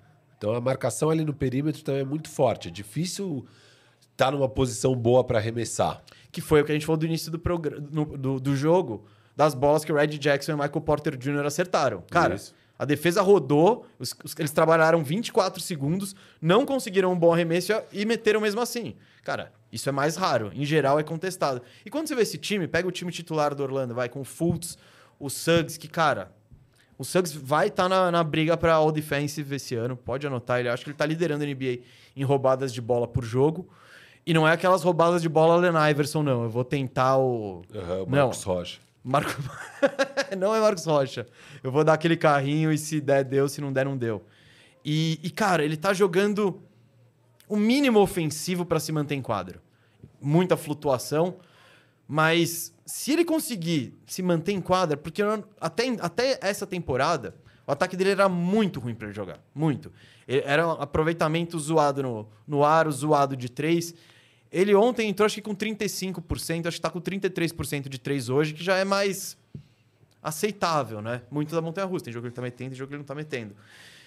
E ele tem, dando essa melhorazinha no ataque, permite ele ficar em quadra e defensivamente ele é muito da hora. Não, é, ele faz tudo. É marcação individual, você quer que ele tente parar o outro. É cobertura, cara, ele é muito bom fazendo dobra. Tipo, um Jokic da vida pegou lá, tá de costas, mano, ele fecha bem e tem a velocidade pra depois recompor. Então, cara, esse parênteses, assim, a temporada defensiva dele tá ótima. É, ele tem esse papel muito disruptivo na defesa. É, e é o que a gente falou. Quando a gente tava falando do Laker. redraft, quando a gente tava fazendo o redraft da classe dele, eu acho. A gente tava falando que, bom, não sabemos qual vai ser o teto exato dele, mas eu tô bem seguro que no pior cenário ele vai ser tipo O oitavo jogador. sétimo É cara de um time campeão, assim, de um time, de um time Bom, bom e ele tendo um papel importante nos minutos poucos, 25. Nos minutos que ele se der. Isso. Porque quando ele tiver horrível no ataque não vai dar, mas se ele conseguir jogar. Que é, assim, muito do que foi a história do Caruso até aqui, vai, numa, na NBA, sabe? Um cara com muito impacto, porque a defesa é monstruosa. E no ataque varia e tal e tal. Agora o Caruso é um cara já bem mais consistente no ataque, porque ele é muito inteligente e tal. Mas que também não, não é um cara com uma proeza grande em arremesso e nada. É que Não. ele, ele só faz as coisas inteligentes, sabe? Então. E esses caras, quando são inteligentes, cara, e vão entendendo o jogo, uma hora tudo conecta e vai. Então eu acho que projeta pra isso o, o Suggs mesmo. Ah, que é. Eu acho que dá pra, dá pra sonhar mais, cara. Dá- o, o sonho sempre foi ser o Drew Holiday. Não, se você me fala o Suggs vai virar um Caruso, eu, eu, eu, falo, acho que eu, eu, eu colocaria no sim ou não, acho que eu colocaria no sim. Tá. Se ele vai ser muito mais que o Caruso, é, mais, é uma aposta já mais ousada, mas ele, eu acho que ele tem um teto pra desenvolver. Que nem o arremesso dele não é feio. Você olha a mecânica, é bonita, mas só, só o aproveitamento não cai. Às vezes ele faz a jogada toda certa e erra a bandeja. Ele já tá muito melhor nisso esse ano do que tava antes, mas foi que nem no jogo do Lakers lá, que você cornetou ele e eu, eu, eu elogiei a atuação dele. Eu falei, cara, tudo bem que ele fez duas cagadas no crunch time que não devia ter feito. Mas o impacto dele defensivo e a energia e a postura que ele traz pra equipe, cara, tá ajudando muito. E eu não contava com ele jogando assim esse ano, sabe? Eu, eu tava também. Era outro cara que eu tava Tá com o a pezinho atrás. Então, sim, o Suggs acima da expectativa ajuda o Orlando a estar acima da expectativa.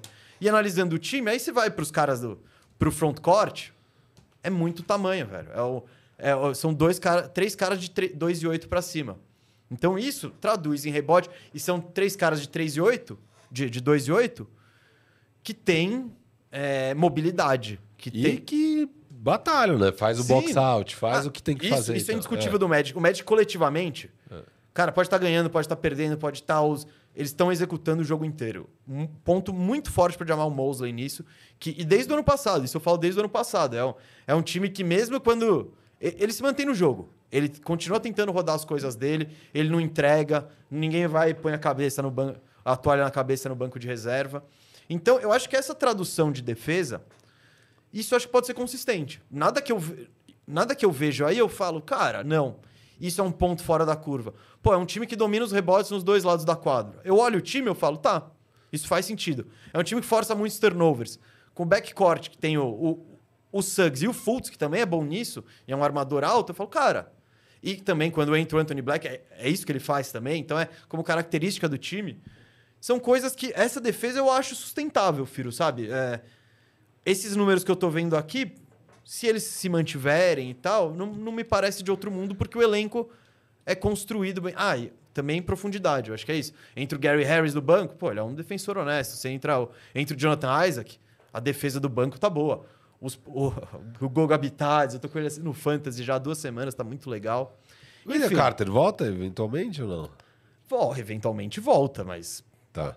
Não tá fazendo falta. Deixa o Goga lá, deixa o Goga lá. É, inclusive é muito bizarro que você vai estudar os lineups do, do Magic, parece que a resposta é o Goga Bitadze, porque tudo que tem Goga Bitadze é positivo. Mas aí entra um pouco também essa sequência que o Goga entrou e que o Magic engatou 5-0, que foi uma sequência mais fácil, né? Você tem o Chicago nessa fase horrorosa deles, que foram duas vitórias pra cima deles. O Indiana, que tá ok, mas é um time que é quase um esquema de pirâmide ali. Fa- fa- fala todos os confrontos, depois eu vou trazer um. um Chicago. Chicago, Indiana, Toronto. Então tudo jogo ganhável mesmo, não tem nenhum adversário muito difícil nessa sequência. É... Ah, não, não, desculpa. Isso, Chicago, Chicago, Indiana, Toronto e agora sim uma vitória de peso que foi contra o Denver, uma grande, grande vitória e que é aí que justifica o empolgou aqui de Sabe virar por que não? Porque você pega, você falou que são vitórias fáceis. Não, não falei fácil. Não, tá bom, mas Jogos ganháveis. são todos times que você colocou Sim, na frente sim. do Orlando. Não, então, são Chi- esses, tipo... Não, mas assim, Se a gente eu, tá falando eu acho do- o Chicago melhor que o Orlando. Não, não. Mas Não, não, não. Não, es- o Chicago Não está está. jogando muito mal, não só contra o Orlando, contra qualquer time. Chicago está jogando muito mal. Isso, Firu. Ô, Firu, mas o que eu acho dessas vitórias é porque, beleza, você tá falando do Celt, pro Celtics, essa é uma sequência fácil. Pro Bucks, beleza. Pro Denver, Não, a quando pod- a gente tá falando do Orlando, Vocês podiam ter sido a gente tá 3-2, tratando 2-3. o Orlando como potência do. Mas são esses. São, são exato. Eu gostei dessa sequência porque são exatamente esses os times que você tá tentando roubar ba- vaga nos playoffs, vaga no play-in. Se- Esse, esses. Desses cinco duelos, quatro são de dois pontos. É, o Chicago, que eu até falei, eu tô de olho na vaga do Chicago e do Toronto pros playoffs esse ano. Diga-se de passagem, se a gente congelar agora, eu tô gabaritando o- os times de play-in. Tá. Não na ordem, mas Aham. gabaritando. Tá fora o Brooklyn, Hornets, Bulls, Wizards e Não, Pistons. gabaritando você colocou o Orlando no play-in. Eu tô gabaritando os 10 que estão... Tá, tá. Você tá gabaritando os 5 de fora. pô, eu não coloquei Orlando em segundo, tá? Só tô, só tô dizendo isso aí, galera. Mas, então, desses 10 que avançam, que não estão eliminados, até agora tá o que eu pensei. E o que eu falei é, as vagas que eu tava mirando é Chicago e Toronto. Foi muito bom ganhar desses dois times, porque o Bulls, eu tô... É um dos times que eu torço mais contra. Eu quero que eles implodam e etc e tal. Pro Orlando ir sobrando. Pro- não, pro Orlando sobrando. Eu amo o Chicago Bulls. A gente é o que a Cê- gente é hoje por causa do Chicago Você Bulls. quer ganhar a troca. Já ganhamos a troca. Essa troca f- Pô, amigo, é o Franz, Foi cara. o Jet Howard, né? A outra peça da troca? Acho que foi, né? E o Wendell Carter. Não, sim, sim. Isso, isso, isso. Wendell o Franz já foi o Jet tempo. Howard, é. Jet Howard. Isso. Então, eu eh, só pra concluir, quando você fala de potências do. Não, essa sequência é boa, porque você tá pegando times médios. Médios, vai, não, não é nem a rabeira, é que o Bulls tá de rabeira. Eu, eu achei que podia acontecer se tava mais alto, mas alguns jogadores tem ali, não dá pra negar. Não, não, o time, em tese, podia estar jogando bem melhor, mas é um fato, eles estão jogando muito Não, mal. é uma tragédia. Tá o Bulls é uma tragédia. Eu achei que é- era- dava até pra esperar isso. Então, essa sequência eu não queria diminuir tanto, não, porque Não, eu acho. podiam ter ido porque dois, bateu, três. É. Podia Exato, ido perde dois, uma três. pro Chicago e uma pro Toronto. Beleza, eu perdeu pro E Indiana. Denver, que seria normal Isso. perder, vai. E, cara, o jogo do Indiana, que foi o, foi o confronto me- do melhor ataque com a melhor defesa, meu amigo, que surra o Orlando deu no Indiana. Mas que surra. O, o Indiana. e o Indiana. Cara, e, aí Indiana, vai muito. Indiana é puro entretenimento, cara. Ah, lógico, Indiana é maravilhoso. Outro dia, eu apostei no over, sem saber que se batesse o over de pontos naquele jogo, ia ser o maior over em sei lá quantos anos. Ah, era o Atlanta e Indiana. Isso, eu vi Atlanta e Indiana, apostei no over. Falei, já era, vamos no over. É, e deu over. Bateu o maior over da história. Bateu o maior over de muitos anos, assim. E, Firo, vai muito. O dado que você trouxe de, de contestação de bola de três, etc e tal, funciona muito contra o Indiana. Foi isso. Eles não tinham as bolas dele pra arremessar. Foi de longe o pior jogo do Halliburton na temporada. É, que, e, e o jogo dele, assim, é, ele ainda não é tão bom em, em criar coisas que não seja arremesso de três, assim. Então, é, é o carro-chefe dele, sabe? Arremessar de três, ele arremessa muito bem. É, e vocês tiraram isso, ajuda muito. Tirou tudo. E aí era contra-ataque atrás de contra-ataque, mano. E surrando o Miles Turner lá dentro. Todo mundo batendo pra dentro, enfrentando ele, fazendo bandeja. Cara, foi. É isso, foram vitórias legais, assim. Eu, eu- Não, eu sei. É Eu só gostei. que o 5-5 inicial, vocês ganham de Houston, Portland e Utah, que são três times fracos. E, e ganham também de Lakers e Milwaukee, que foram duas boas vitórias também. Lakers e Milwaukee, duas boas vitórias. Mas vocês perdem para Lakers, Clippers, Dallas, Atlanta e Brooklyn. O Brooklyn dava para O ganhar. Atlanta também, foi na última bola. Do DeJounte Murray, para. Ah, não, mas já é um time um pouquinho mais respeitável do que Brooklyn, Indiana, Toronto. Que, peraí. O Você quer que eu te fale? O Hawks tá, o Eu Hawks sei, tá o melhor Hawks que tá- é, o tá Hawks atrás tá do Indiana, 7-7. só pra dizer. Hawks tá 7-7? Tá 7-7 o Indiana tá 8-6. Então, Eu sei, mas. vamos- pega leve nessa Não, não. afirmação, né? Não, não, não tenho a menor dúvida que o Atlanta é um time melhor que o Cara, Indiana. você com esse Atlanta aí, Eu tô tranquilo com o Atlanta. tá tranquilo sim. Daqui a- aliás, um beijo pra Mari, Rafa e Manu, meus correspondentes de Atlanta. Ah, os seus não, os nossos. Correspondentes da correspondentes Top da Toco TV Isso. lá em Atlanta. Eles estavam nesse jogo? Estavam em todos, cara. A Manu, no jogo contra Indiana, ganhou o autógrafo do Trey na camisa. O Trey autografou a camisa dele. E o Rafa, meu primo, ele. No primeiro quarto, ele entrou lá na quadra para arremessar lance livre. O desafio de lance livre num timeout, assim. Pô, a gente já tem colocado isso na- nas redes sociais É, da eu Toco tô TV. agora- não, eu vi ontem à noite esse vídeo. Eu vou, eu vou pôr. Eu vou pôr. Eu tenho, tenho os dois vídeos. Vou pôr. Que da Gran- hora. Nossos dos correspondentes. correspondentes. E- mas ele acertou? Eu vi que ele fez dois eu acho que ele tinha que ter feito três. Hum. E aí, mas ele foi para um. Primeiro bate lance livre, aí depois tem as minas com as maletas, você tem que Uhum. acertar o número onde vai ter coisa lá dentro. E ele errou o número.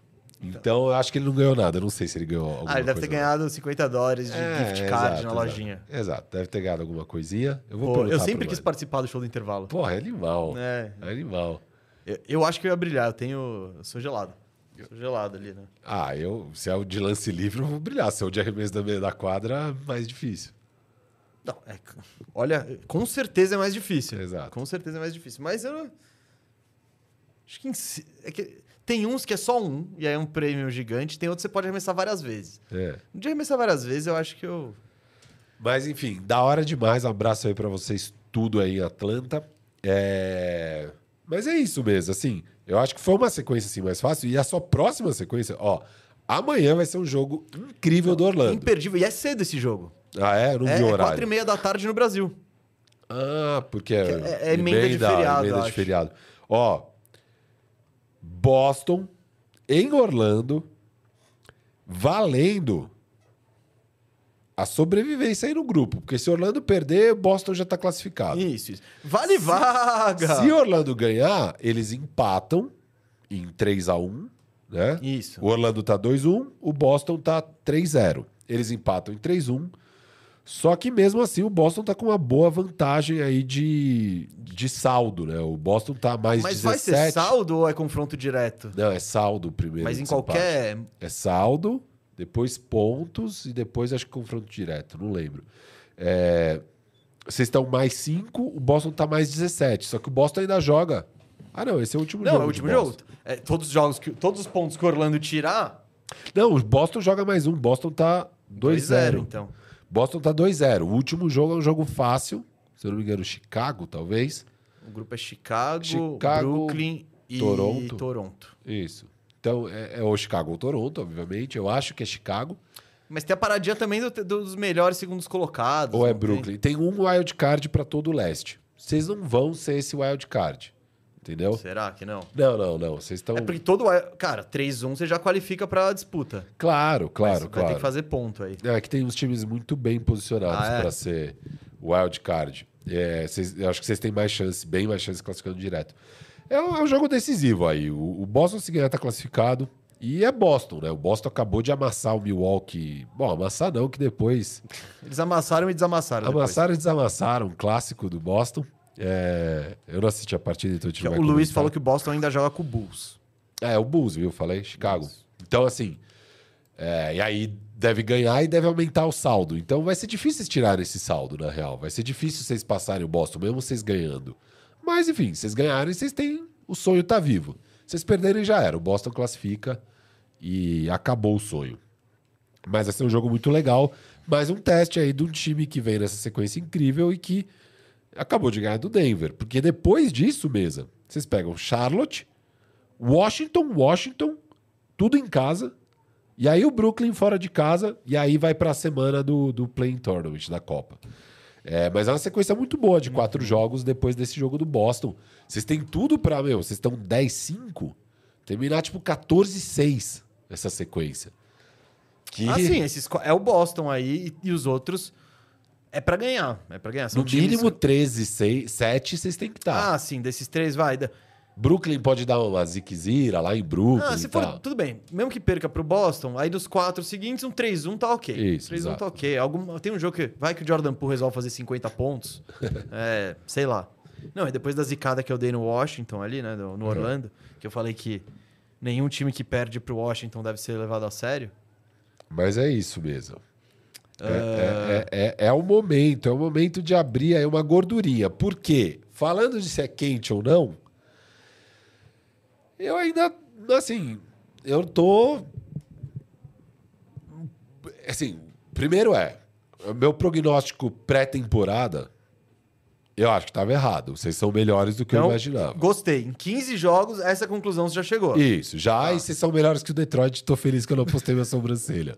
Não, já dá pra fazer agora. Foi, mano, polos opostos, cara. O Detroit perdendo 12 seguidas e vocês ganhando 5 seguidas. Não, animal. O Orlando é o segundo e o Detroit é o 15 Tá, tá próximo. Tá próximo, próximo. Então, beleza. Isso aí já, Bom, ponto legal. pacífico, Legal, já passamos. passamos, su- superamos essa Passamos. etapa. Agora, eu, eu acho que o ataque de vocês é realmente preocupante. Eu, eu até entendo que pode ter uma melhora, principalmente Franz, Paulo e tal.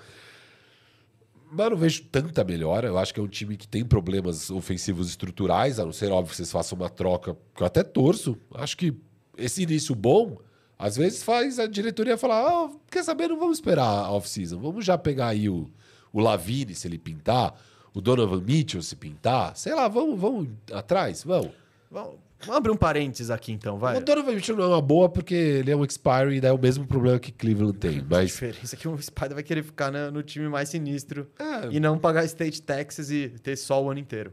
pode É ser. mais legal do que morar em Cleveland, né? Vamos lá. É mais legal. A família adora ter o passe anual da Disney. E eu prefiro jogar com Paulo e Franz que complementam o meu Nossa, jogo é perfeito. do que com o Mobley Garland, e Mobley e Jarrett Allen. Não, É. faz muito mais sentido.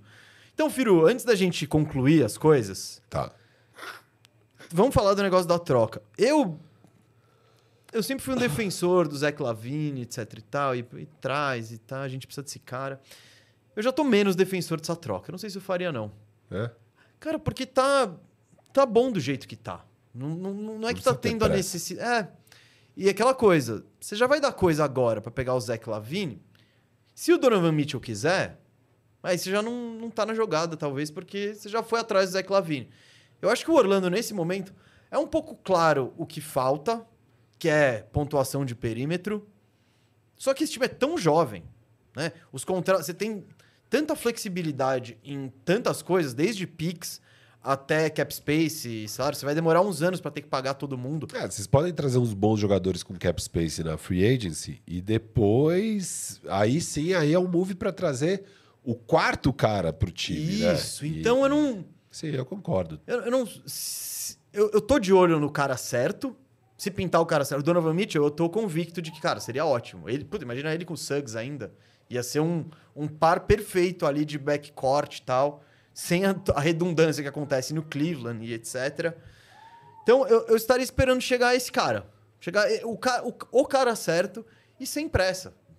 Vamos na free agency bater uma portinha ali, ver o que acontece. Às vezes pega um cara bom, já tá, você já tá começando a virar é, um destino mais atrativo. Você tem duas estrelas em potencial. Você ainda tem todos os, todos os benefícios de ser da Flórida, desde o tempo até não, você, não, você não pagar imposto e tal. Então, cara, eu já tô mais.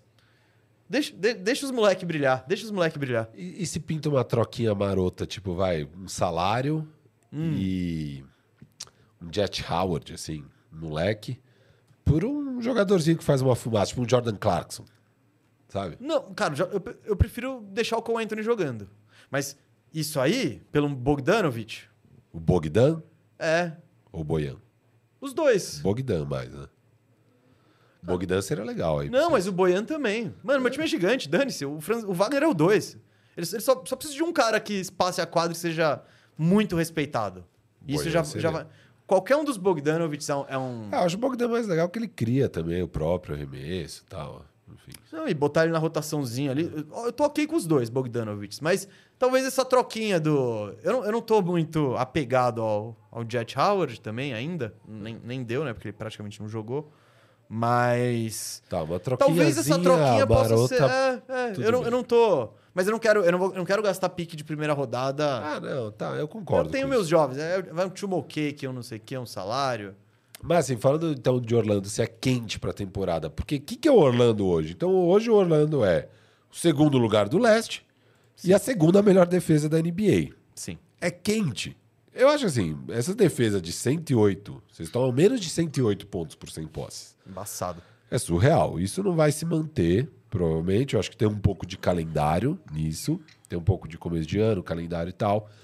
É, mas vocês têm tudo sim pra ser uma defesa top 10. Então eu vou te dar esse seu, esse seu ponto aí, Não, tá? Top 10, meu amigo. Isso isso aí eu já ganhei também.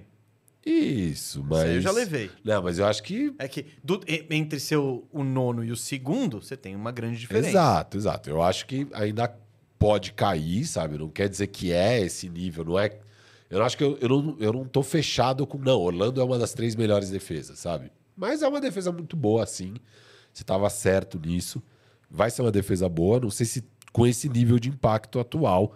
Até porque seu melhor jogador é, é bem fraco na defesa, é, que é o Paulo Banqueiro. Ah, não- eu não acho ele fraco na defesa. Ah, ele é fraco na defesa, só que ele tem tamanho, pelo menos. Então, ele- tal. mano, ele- fraco na defesa, quando você diz, eu acho que é um cara que vai ser explorado, que vai ser. Ele não pode. Ele não é um puta defensor, mas ele pega o rebote dele, ele se esforça, sabe? Não, eu não acho que ele é uma debilidade. Ele, você não tem. Eu nunca vi ninguém fazendo com o Paulo o que o Orlando fez ontem com o. Sim, você não viu, mas talvez possa um fazer. Dia, talvez e, um cara ou outro. e os números indicam que, assim, a defesa, vocês tomam oito pontos a mais quando ele tá em quadra do que ele tá fora. E é, e é engraçado isso, porque com o Franz é nove pontos a menos com ele em quadra do que ele fora. Só que os dois jogam juntos dois terços do tempo, literalmente. Não mais. 73% dos minutos de ambos, eles jogaram quase a mesma minutagem até agora, foram eles juntos em quadra. Então aqueles 27 que eles estão separados fazem diferença a ponto de que os números do Paulo são é, a defesa é 8 pontos pior com ele em quadra, E Só que você tem 73% que é junto com o Franz. E o do Franz é 9 pontos melhor com ele em quadra. É que tem, ah, Então, mas então, aí tem, Tem o os- resto, não, qual que é o a principal rotação? fator disso é quando sai o Paulo, geralmente entra o Jonathan Isaac. Então, esses são os minutos. E o Franz, geralmente, qual que é a rotação aí é do, do Mosley? Isaac. O primeiro cara a sair é sempre o Franz. Porque aí ele volta no final do primeiro quarto Pra liderar a segunda unidade. pra jogar e para jogar com o irmão, pra jogar com o Mo. Os irmãos É, Wagner. não, e eles, mano, tem entrosamento. Tem mesmo. Ge- Ontem teve umas duas assistências Cara, ali sempre do- tem, velho. Sempre tem um pique. É, os caras. é. É, é Eles da se hora, encontram, então. se encontram. E, e nesse, e geralmente com esse time tá o Jonathan Isaac. Então, eu acho que não o é Isaac nada tá jogando absurdo. ali desde o começo do ano? Eu acho que ele perdeu, Perdeu uns três joguinhos, começo, né? é. Tá. É. Então, E, e o, o Coisa joga muito com o Cole Anthony, o Paulo. Porque o Cole Anthony, os números dele são bem ruins também na defesa. cara, o Cole Anthony, ele, é, ele, ele, ele entra geralmente com seis minutos, três do primeiro quarto. E ontem, por exemplo, foi jogo que ele entrou e ficou, né? Então ele, ele tem esse Varia. papel de sexto homem. Se ele tá bem, ele joga mais. se ele Isso, tá mal, isso. joga Sim, o menos. Fultz- tal. E agora ele tá jogando mais mesmo, porque a outra opção é o Anthony Black e tal. Enfim, e no geral mesmo, eu, eu fico preocupado um time com um ataque tão ruim. E é um ataque ruim mesmo, assim, é um ataque estruturalmente ruim. É, vai- vocês não têm arremesso, sabe? Não é nem que. Não dá nem pra falar, não, um treinador que não tá colocando, não, não tem, não tem muito arremesso, não tem de onde sair arremesso. Tem o Gary Harris, o Cole Anthony às vezes, mas também não é consistente, não, não tem arremesso. E vocês vão ter problema nesse ataque de minha quadra. Eu concordo que é, é é algo que vai se manter, vocês pegarem rebote, vocês irem para a linha do lance livre? Provavelmente sim, mas vocês são o 22 ataque. E eu acho dif... se a defesa cai um pouco e começa a enfrentar adversários mais difíceis, que o calendário não foi dos mais difíceis, também não foi ridículo, mas teve um calendário favorável até aqui. É, eu, eu- eu quero ver, eu quero ver, mas legal, vocês são bem melhores do que eu imaginava. Isso é bom. Eu tava procurando aqui é, Strength of Schedule, né? Do- mas eu tenho só os que. Vai em summary no, no assim ó, vai no Basketball Reference, tá. summary é, da liga nesse ano. Tá. Já tô. Tô, E ne- tô nessa desce até o Advanced. parte. Advanced, Advanced, Advanced. E aí tem o Ah. SOS. Ordena Ah, isso, SOS. por essa. É, Strength Boa, of Schedule. rapaz. É, é, foi o. É o 19 calendário. É, vocês isso. tiveram Não décimo é o primeiro Lakers, mais por fácil. exemplo, né? Mas.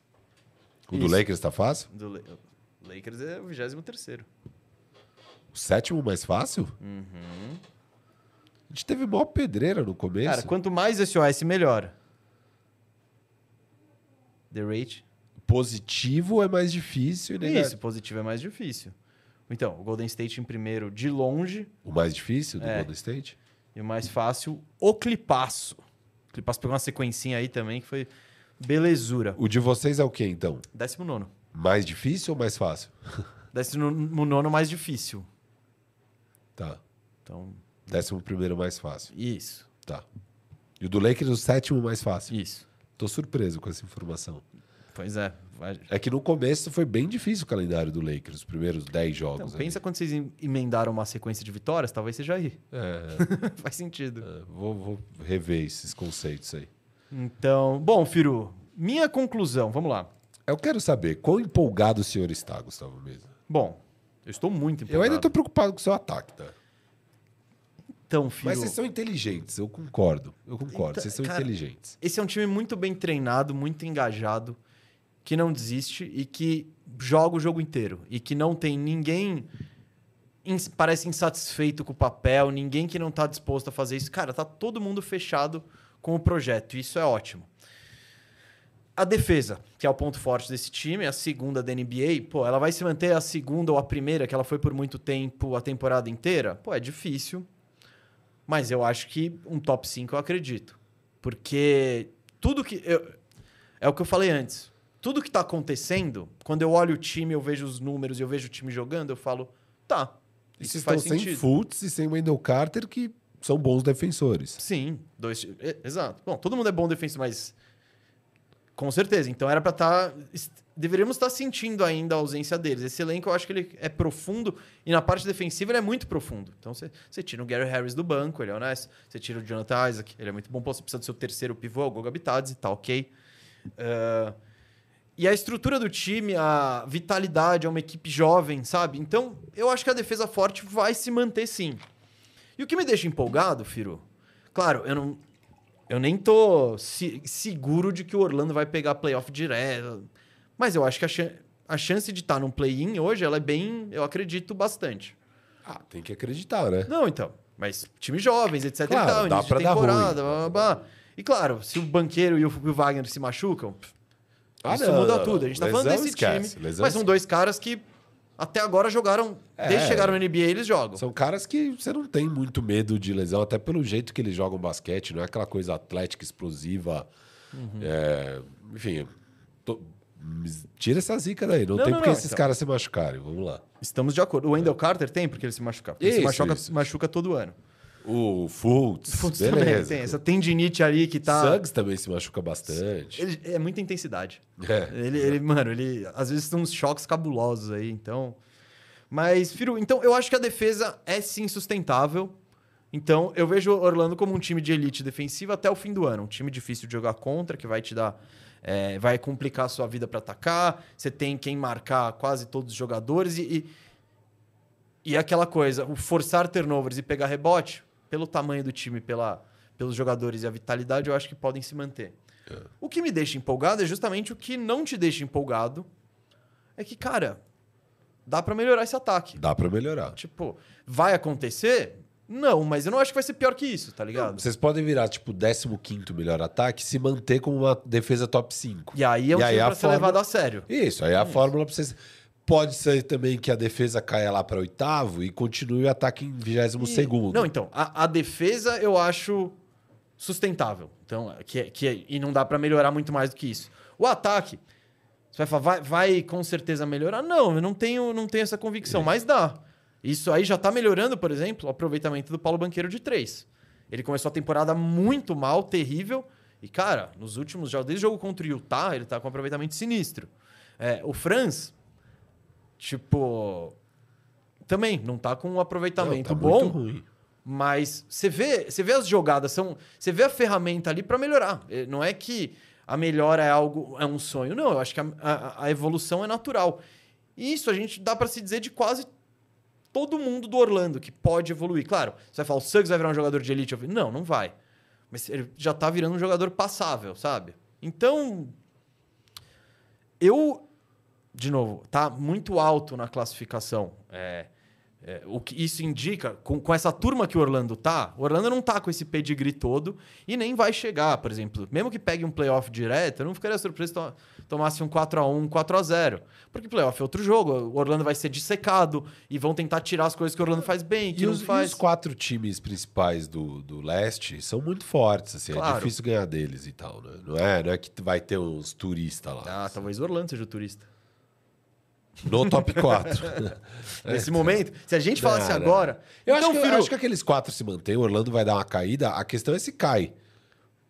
o quanto cai? Quanto cai? Se vai cair para continuar na briga por playoff direto, se vai cair a ponto de nem brigar por playoff direto, mas se manter no play, ou se vai brigar para tentar pegar play-in. Sabe? que Isso, também é isso. possível. Então, Não, então, eu acho que o- uma coisa que dá pra dizer é, com certeza, o Orlando saiu, e isso dá pra cravar, o Orlando saiu daquele grupo ali dos da tristeza do Washington, do Le- Detroit Isso, e isso. O Orlando não faz mais parte dessa Não. galera.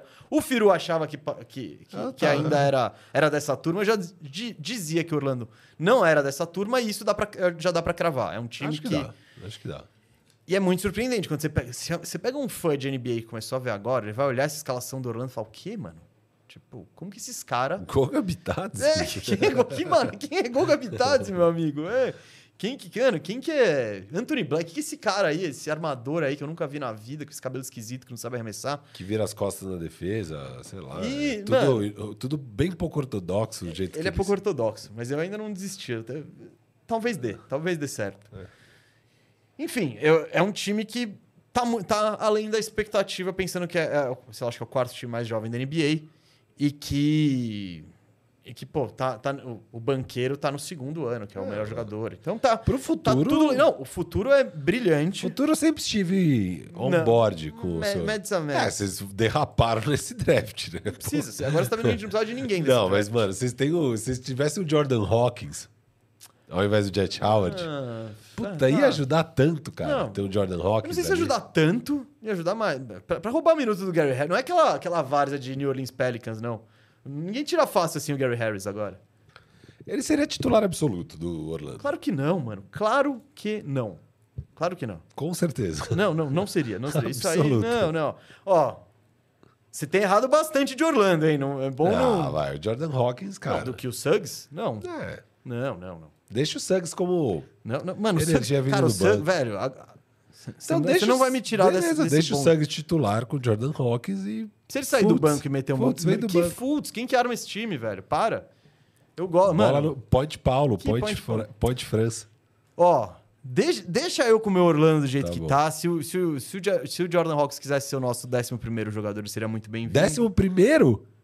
Onde você quer botar ele? Ah, Sei lá, sétimo jogador. Se- No Se pior o reserva- cenário. Eu, tô- eu tô- eu já te falei que o Orlando tem o melhor 11 ao 15 da NBA. O 11 ao 15, sim. E o banco também é bom, hein? É. O banco também é. Então.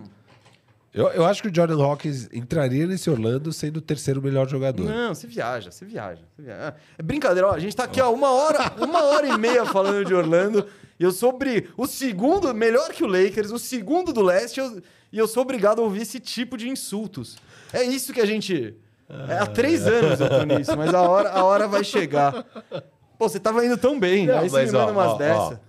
Vocês, eu tava alto no futuro do Orlando. Vocês ramelaram nesse draft. É um fato que vocês ramelaram. Não, tudo bem, a gente não. A, vi- a vida teria bem melhor com outros picks. Então- outros picks. Eu acho que não, não, estaria, não, não estaria mudando muito. Ah, não, não para essa temporada. Ah, não, tá, Pro futuro. agora. Não, Não, o futuro tá seria bom, mais futuro- brilhante. V- pro- vão, vão ter jogadores melhores depois do que o Magic. Sim, provavelmente. Provavelmente vai ter jogador melhor do pick 12 em diante do que o Jet Howard. A gente não tô discutindo, mas tô falando esse ano, dos caras que eu tô vendo que estavam dispostos do- disponíveis do 6 ao, em diante, quem eu acho que teria maior impacto no Magic para o que um T. George.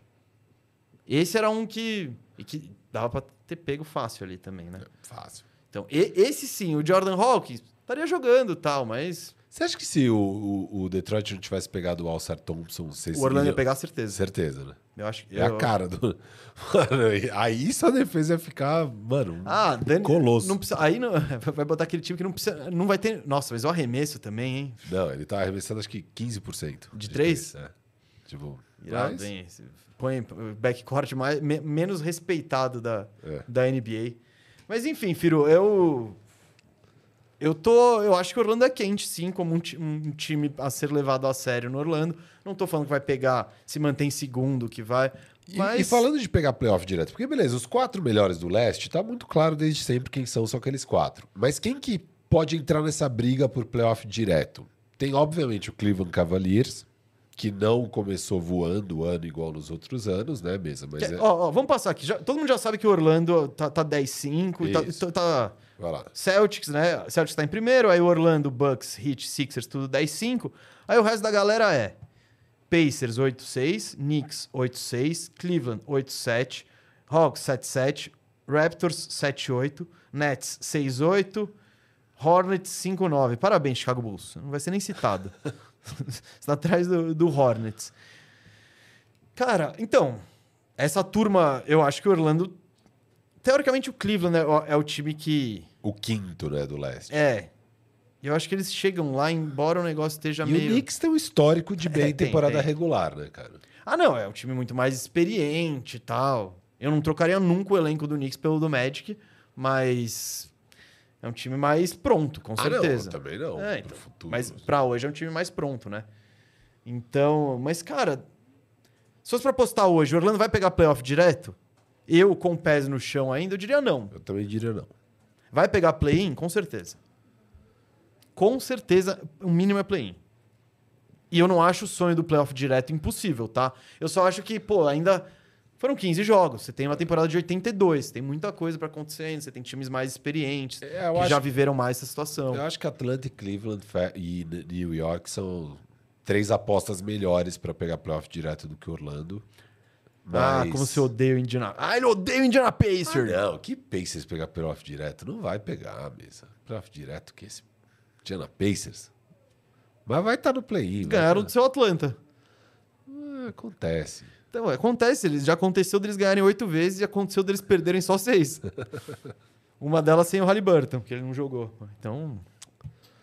Mas é isso, gente. Olha, eu só queria dizer agora. Você pra- tá, você tá alto no Pacers? Eu botei eles pegando playoff direto, se não me engano. Aham. Como é que você tá agora? Ah, cara. Porque eles começaram quente, eu falei, ah, não tô empolgado com essa quintura O inicial. que, que é empolgado? Eu acho que é um time pra isso. É, é, o que eu- era, é mais ou menos o que eu esperava do Pacers. É, Eu acho que eles são um time de play-in, talvez. Tam- ok também. Você não deve ter nem colocado eles no play-in. Não, não. Então, eu acho. E ainda não tô convencido. Não, então, eu tô convencido. Peição é play-in no mínimo. E. Que nem o Orlando. Meu- Pô, meus dois, meus dois over cravados, essas duas, mano, quem me acho que seguiu. Indi- Eu ainda acho que Indiana é no máximo play-in. Mas é o mais provável é play-in. Hoje, se fosse apostar, óbvio, eu apostaria no play-in. Mas, sei lá.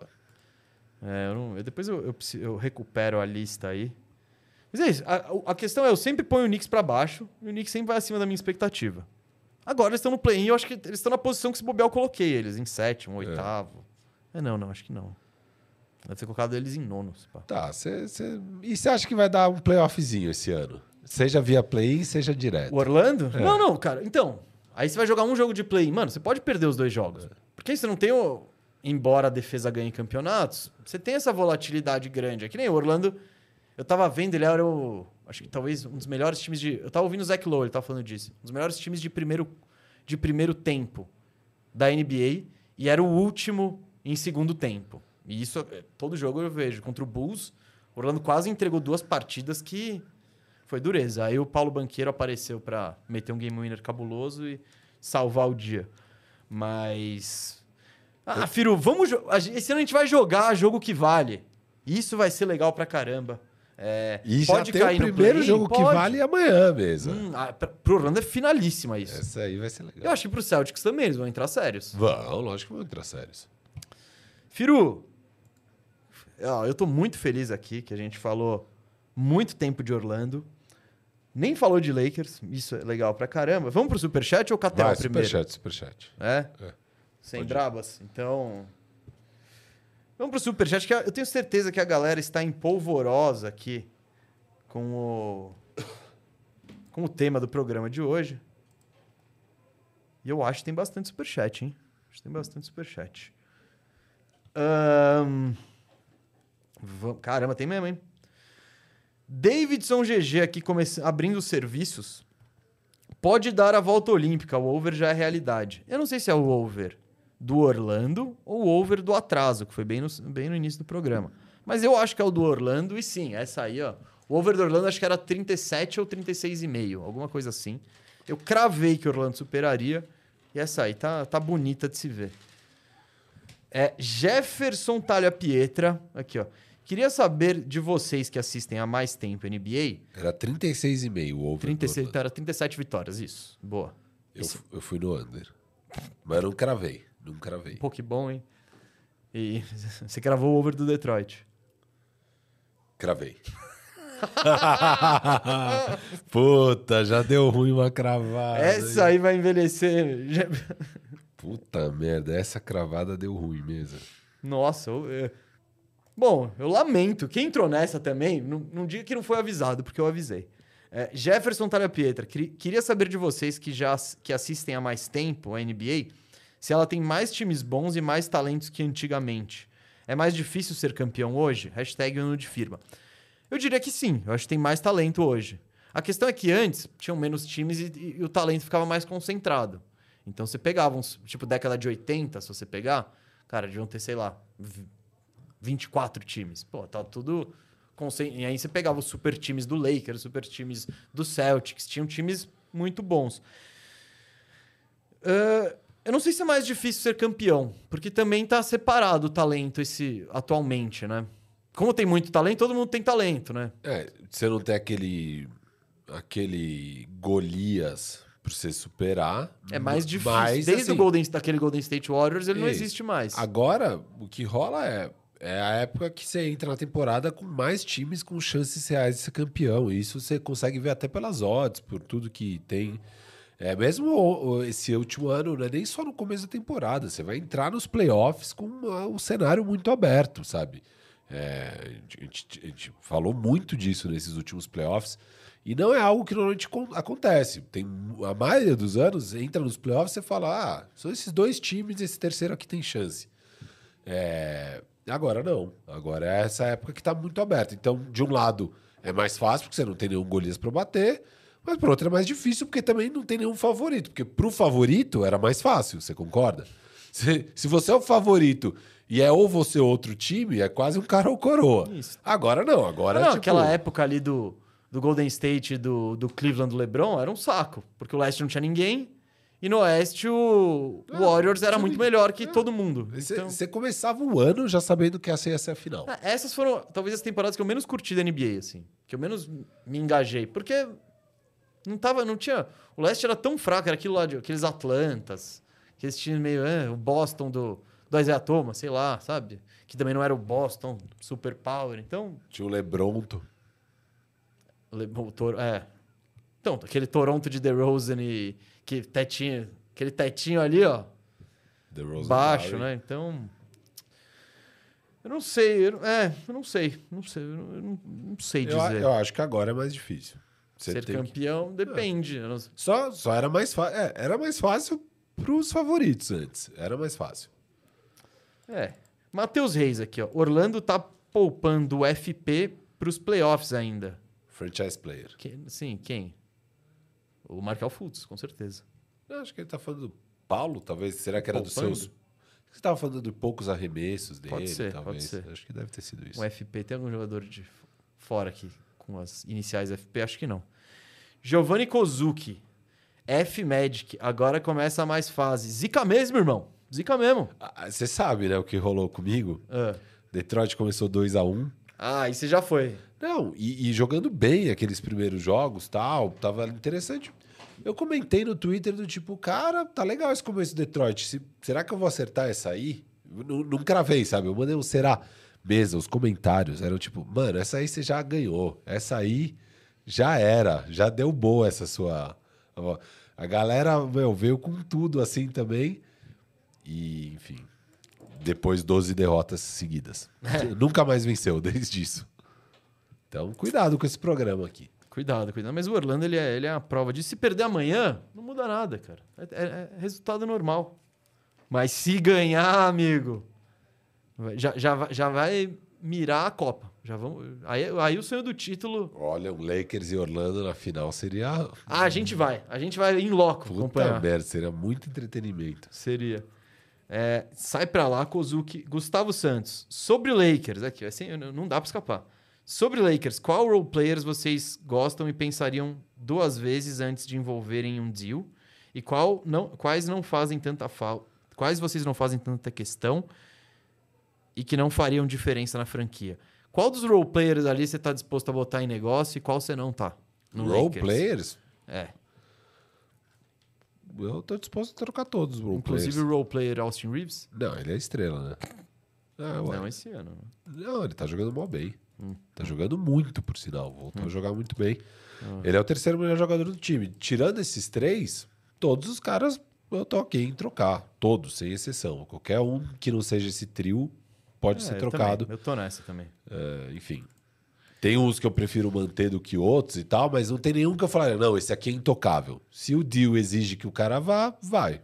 Dillon, é, Gabe Vincent, Taurian Prince, Christian Wood, é, por aí vai. Hashimura, Vanderbilt, o que precisar, tô mandando aí para fazer o deal. E o Matheus Reis falou que o franchise player é o Fultz mesmo que está sendo poupado. E de fato ele está sendo poupado. ele está com uma tendinite. Então, talvez se fosse playoffs, botariam ele para jogar. Boa. Mas eles estão sendo bem cautelosos com esse joelhinho. É... Se guardar ele para os playoffs do meu fantasy, eu já, já tô feliz. É... Shimizu Murokai falando: Mesa, qual ex-Magic pode ser aposentado encaixaria melhor nesse time? Uh... O cheque seria legal, hein? Imagina esse front corte. Não, mas eu pensei imediatamente T-Mac. no T-Mac. Um é. cara que pontua mais Não, de... o T-Mac seria. A... Cara, o T-Mac nesse time, É perfeito. o Orlando seria um dos favoritos ao título. Tô cravando, cravando. Pega o T-Mac. T-Mac versão 2001 ali, vixe. T-Mac sem lesão. É, ah, no- mas no, no Orlando não sei se ele se É, lesionou então. tanto. Foi Exato. depois que. Não, não, ele é exatamente o que o Orlando precisa. Exatamente, assim. É. Você você tira o Fultz e põe o T-Mac, mano. E o T-Mac nessa era. Mas também, né, mesa?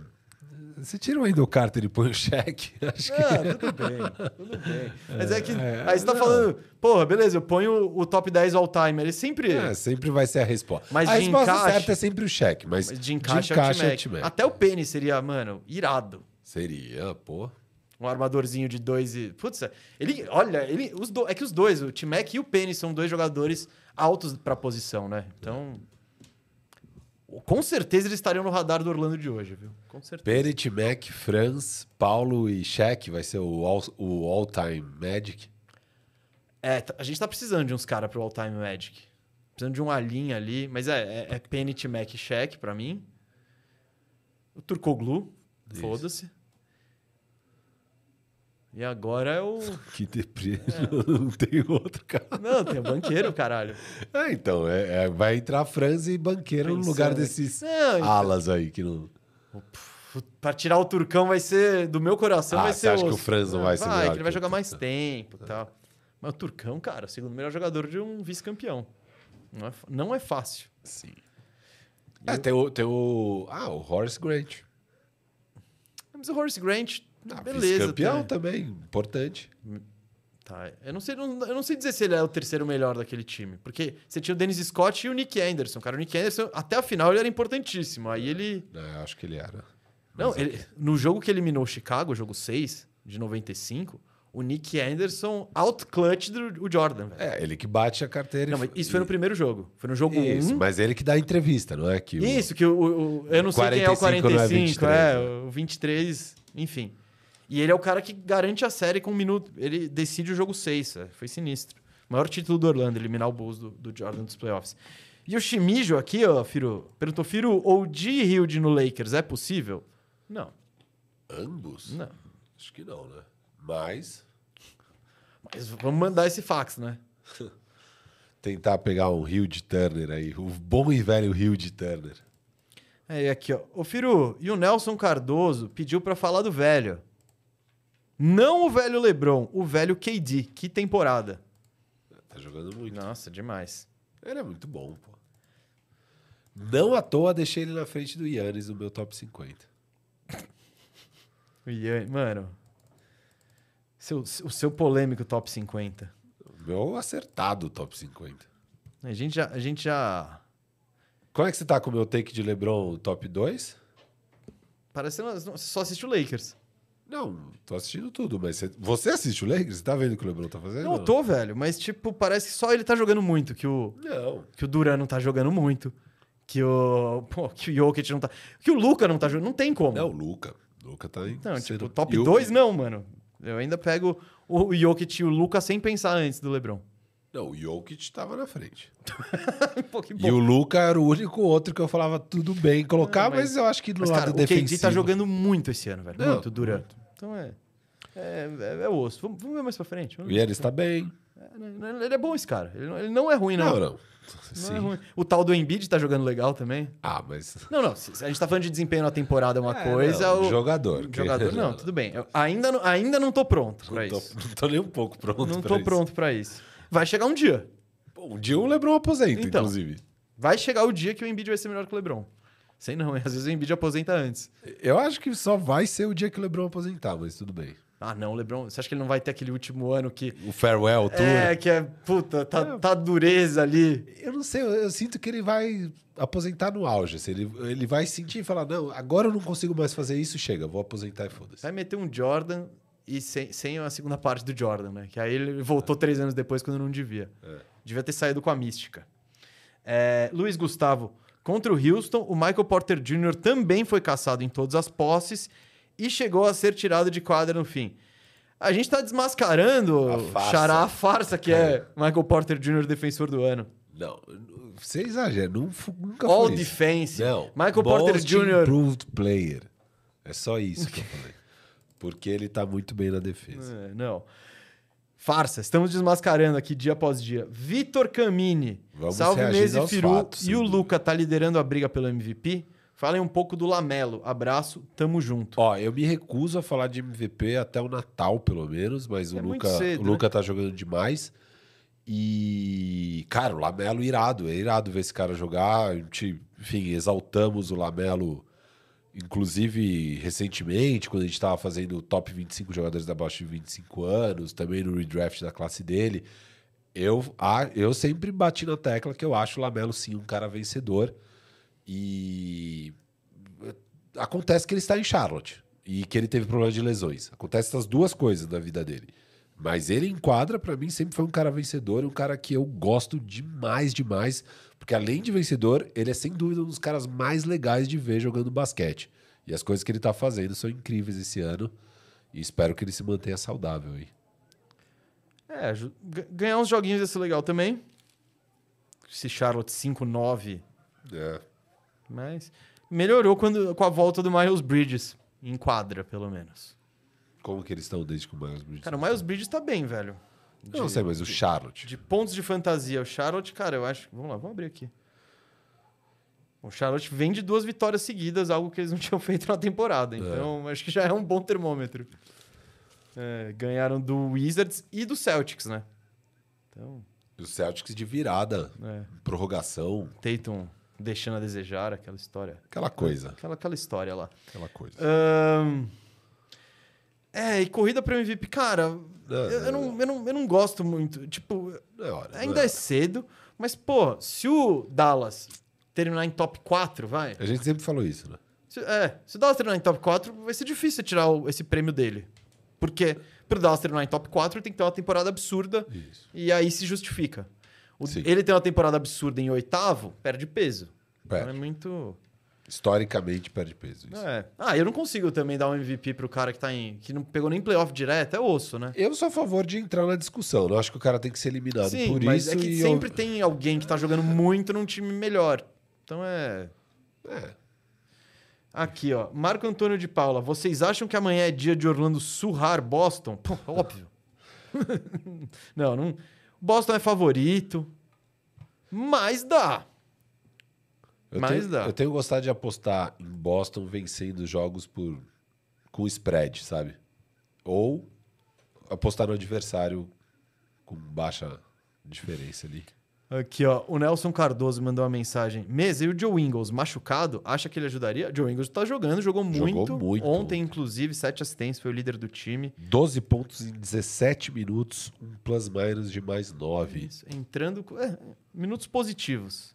E é muito legal ver o Joe Ingles jogar. Que cara. Que que Cada homem. vez mais em câmera lenta, né? Eu adoro ele, cara. E o NBA do Tigura apareceu aqui. Ah, ele é o Sim, responsável. é o responsável pela montagem que o Firo botou nas redes sociais, que, com a história inocentando ele com algo que a história não inocentará. E aqui o NBA do Tigur falando: Orlando Magic nos playoffs. É a vez da história inocentar o mesa. É. Calma, playoffs não vamos cravar ainda, porque a gente tá. Calma, né? Cautela.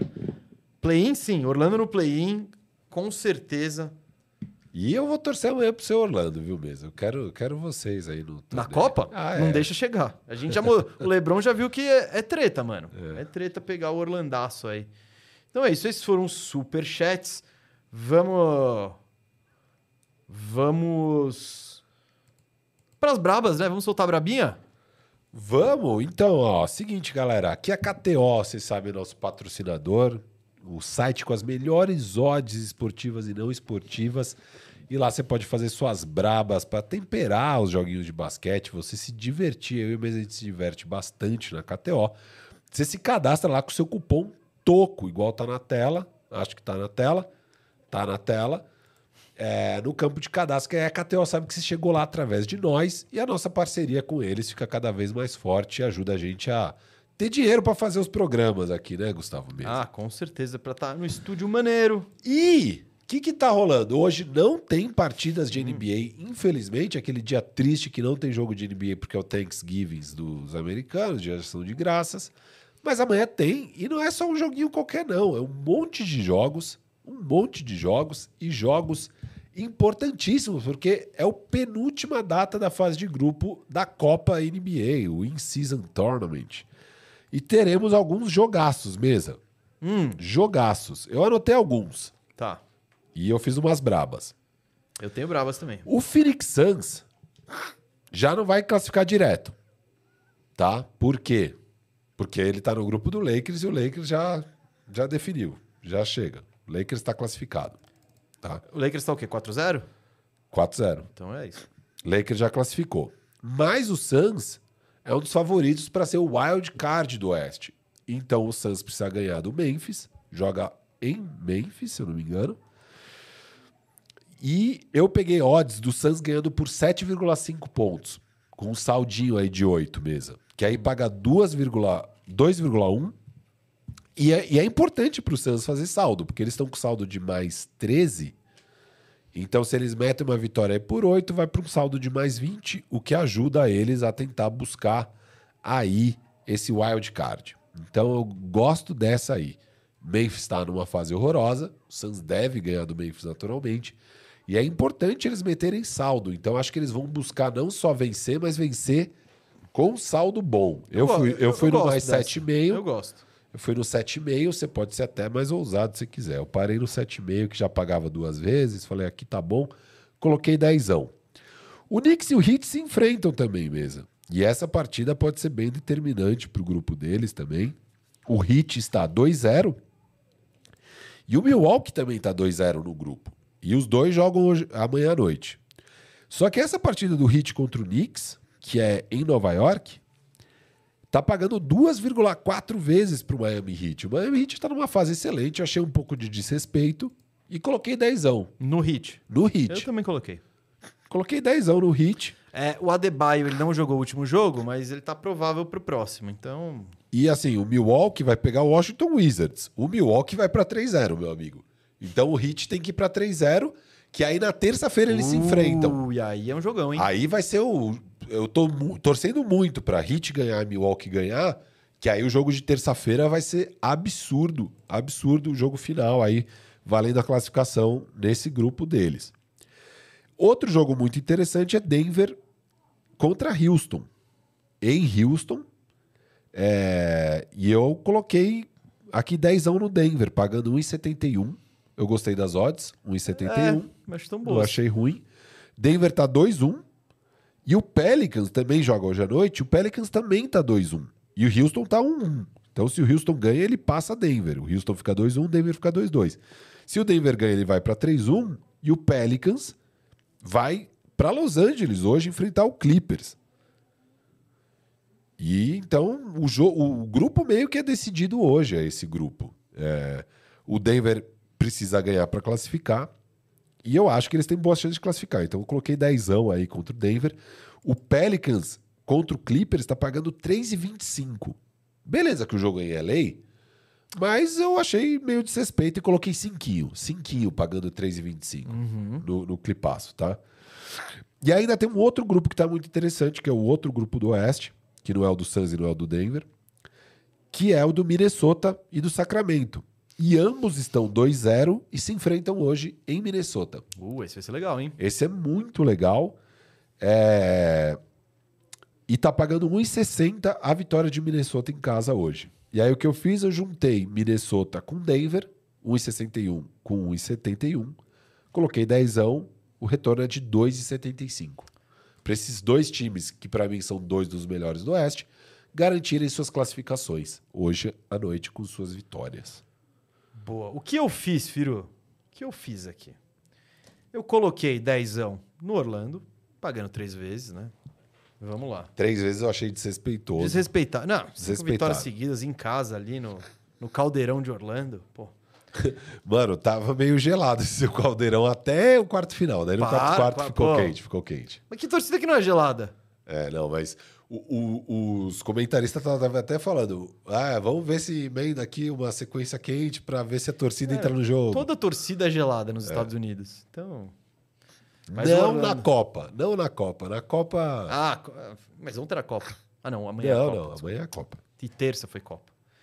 Bom, eu botei também, ó. Eu não quis zicar o Orlando, tá? Botei 10 no Orlando, mas eu também botei 10 aqui, ó, numa triplinha, Firu. Vai lá. Boston ganhando, paga 1,40. Phoenix ganhando, do Grizzlies paga 1,40. Só esse 1,40 sozinho do Phoenix já tá bem bom, viu? Acho bem segurinho, viu? Eu, eu, eu acho que é possível dar um desastre, sabe? E, o- e o Suns perder. Mas eu acho que se eles ganharem, eles ganham com saldo. Entendeu? Pode ser, pode ser. Mas. E aí eu coloquei junto o, o Heat. Contra o Knicks, tava desrespeitado. É. Então, nessa aí, ó, Celtics, Heat e Suns, o retorno é de 4,50. Então, Uh, botei uma 10, bela acho que, tá, acho que tá bom. É o, é o Heat que dá aquela, aquela, aquela tunada.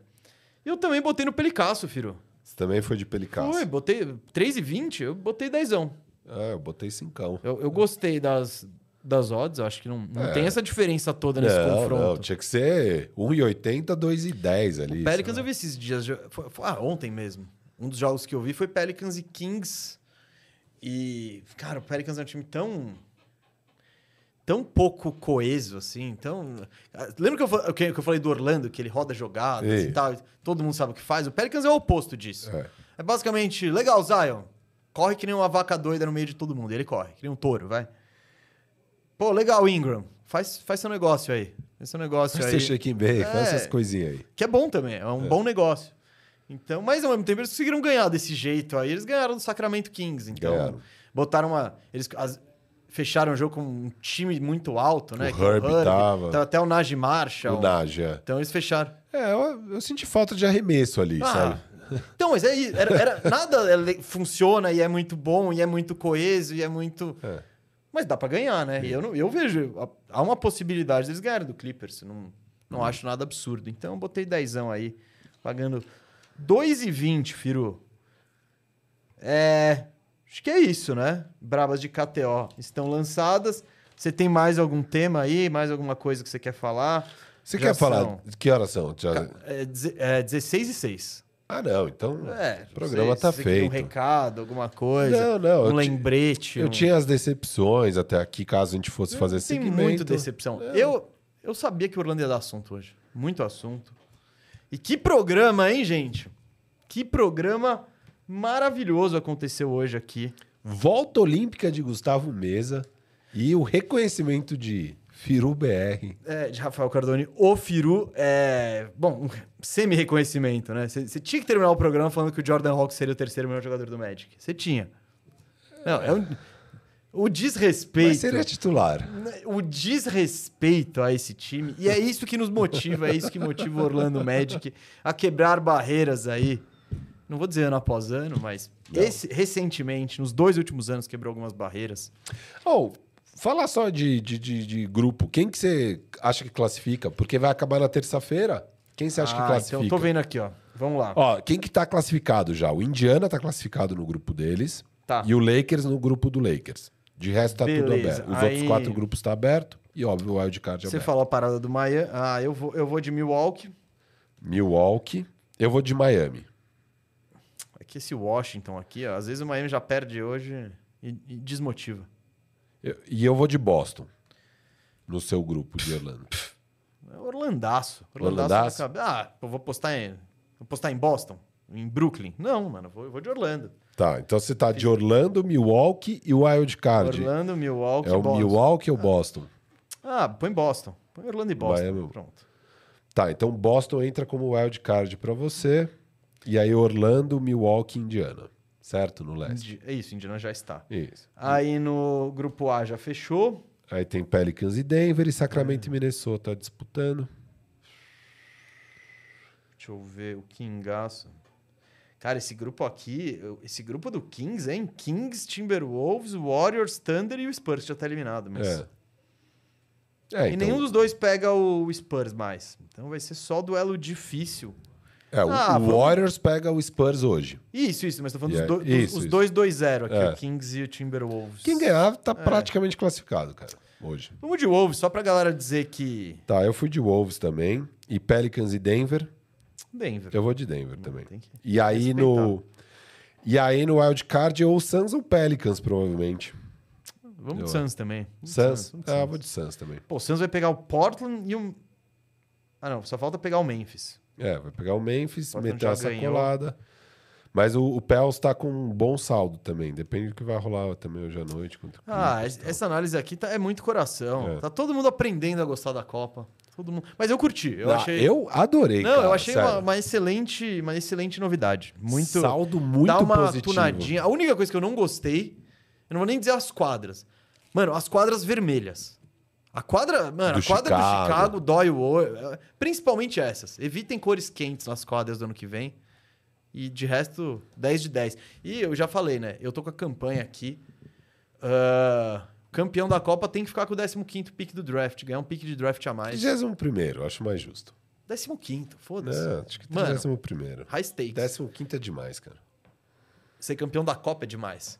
e você merece um prêmio à altura. Esse cara tá doidinho pela Copa. Putz, com certeza, pra ser. Esse cara- Ele vai. Imagina. na- Eu já tô vendo ele daqui a 10 anos falar que ganhar a Copa é tão difícil quando ganhar um título. Eu cravei, né? Eu cravei o meu.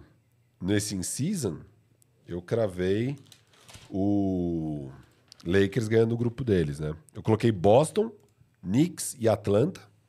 E Lakers, Pelicans e Warriors passando.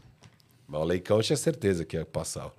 Eu tinha certeza que o LeBron ia levar a sério essa parada. Nossa, pô, um troféuzinho que você ganha assim, É. oito jogos? Tá de brincadeira? Pô, é óbvio- que ele quer. E no futuro, eu não, eu não, não ficaria surpreso se ele metesse um Pat Bev falando. Não, calma, respeito. O cara tem bastante accolades pra ficar faz- Mas- fazendo tanto away disso aí. Mas só ele vai ser seria o primeiro campeão da Copa. E, e o Jordan não tem Copa, né? O Curry não tem Copa. Ninguém tem Copa aí, só ele. O homem, o homem tá com uma missão. É, é que nem quando é que nem aquela, aquela parada do play-in, quando ele falou, quem é o idiota que criou esse play-in? Vá, vá. E aí quando ele pegou, ele não falou nada. Então é, sei lá. Não, mas foi ruim pro Lakers todas as vezes que pegou. O Lakers nunca pegou como nono ou décimo. O Lakers pegou como Mas sétimo ou tinham a oitavo. tranquilidade de. Não, mas se é sétimo ou oitavo, você prefere que não tenha o play-in, que você já estaria classificado. Não sei. Ele nunca mais falou mal disso. Só Não, mas é que mais um acerto do Adam Silver mesmo. É Ah, não, o play-in dá uma tunada, era, com certeza. Ele. Ah, o, a principal função do play-in é inibir o tank. É isso, e funciona. Funciona, funciona. Tem menos times em tank. Beleza? Fechou? Acho que fechamos, hein? Fechamos. Fechamos. Que programa! E agora eu quero saber de você. Você que está aí. O, o que, que você acha do Orlando? Primeiro, que você gostou desse programa? Comenta nos comentários. Segundo, o que você pensa do Orlando Magic? É quente? Não é? É bom? É ruim? É fogo de palha? Mesa tá viajando? Mesa tá certo em se empolgar? Melhor início do Orlando, esqueci de trazer essa informação que eu guardei pro final só para quem tava aqui. Melhor início do Orlando desde 2011 e 12. Uau! Ainda tinha o Dwight, né? Eu acho que era o último ano do o Dwight. Dwight. Então- Olha, nem Vucevic conseguiu esse feito, né? Nem Ah, nem, nem os Coringa do. Vucevic e Aaron. Gordon. E DJ Augustin. E Evan Fournier. Ah, que, que saudade. saudade. Acabou, acabou essa era aí. Chega, chega de Bom. Fournier, chega de Vult. Agora é só Paulinho, Franz, os Coringa do Mosley. Muito obrigado a todo mundo. Comenta aqui embaixo, não se esqueça. Não esqueça de deixar o like se você não deixou. E até provavelmente terça-feira. Beleza total, família!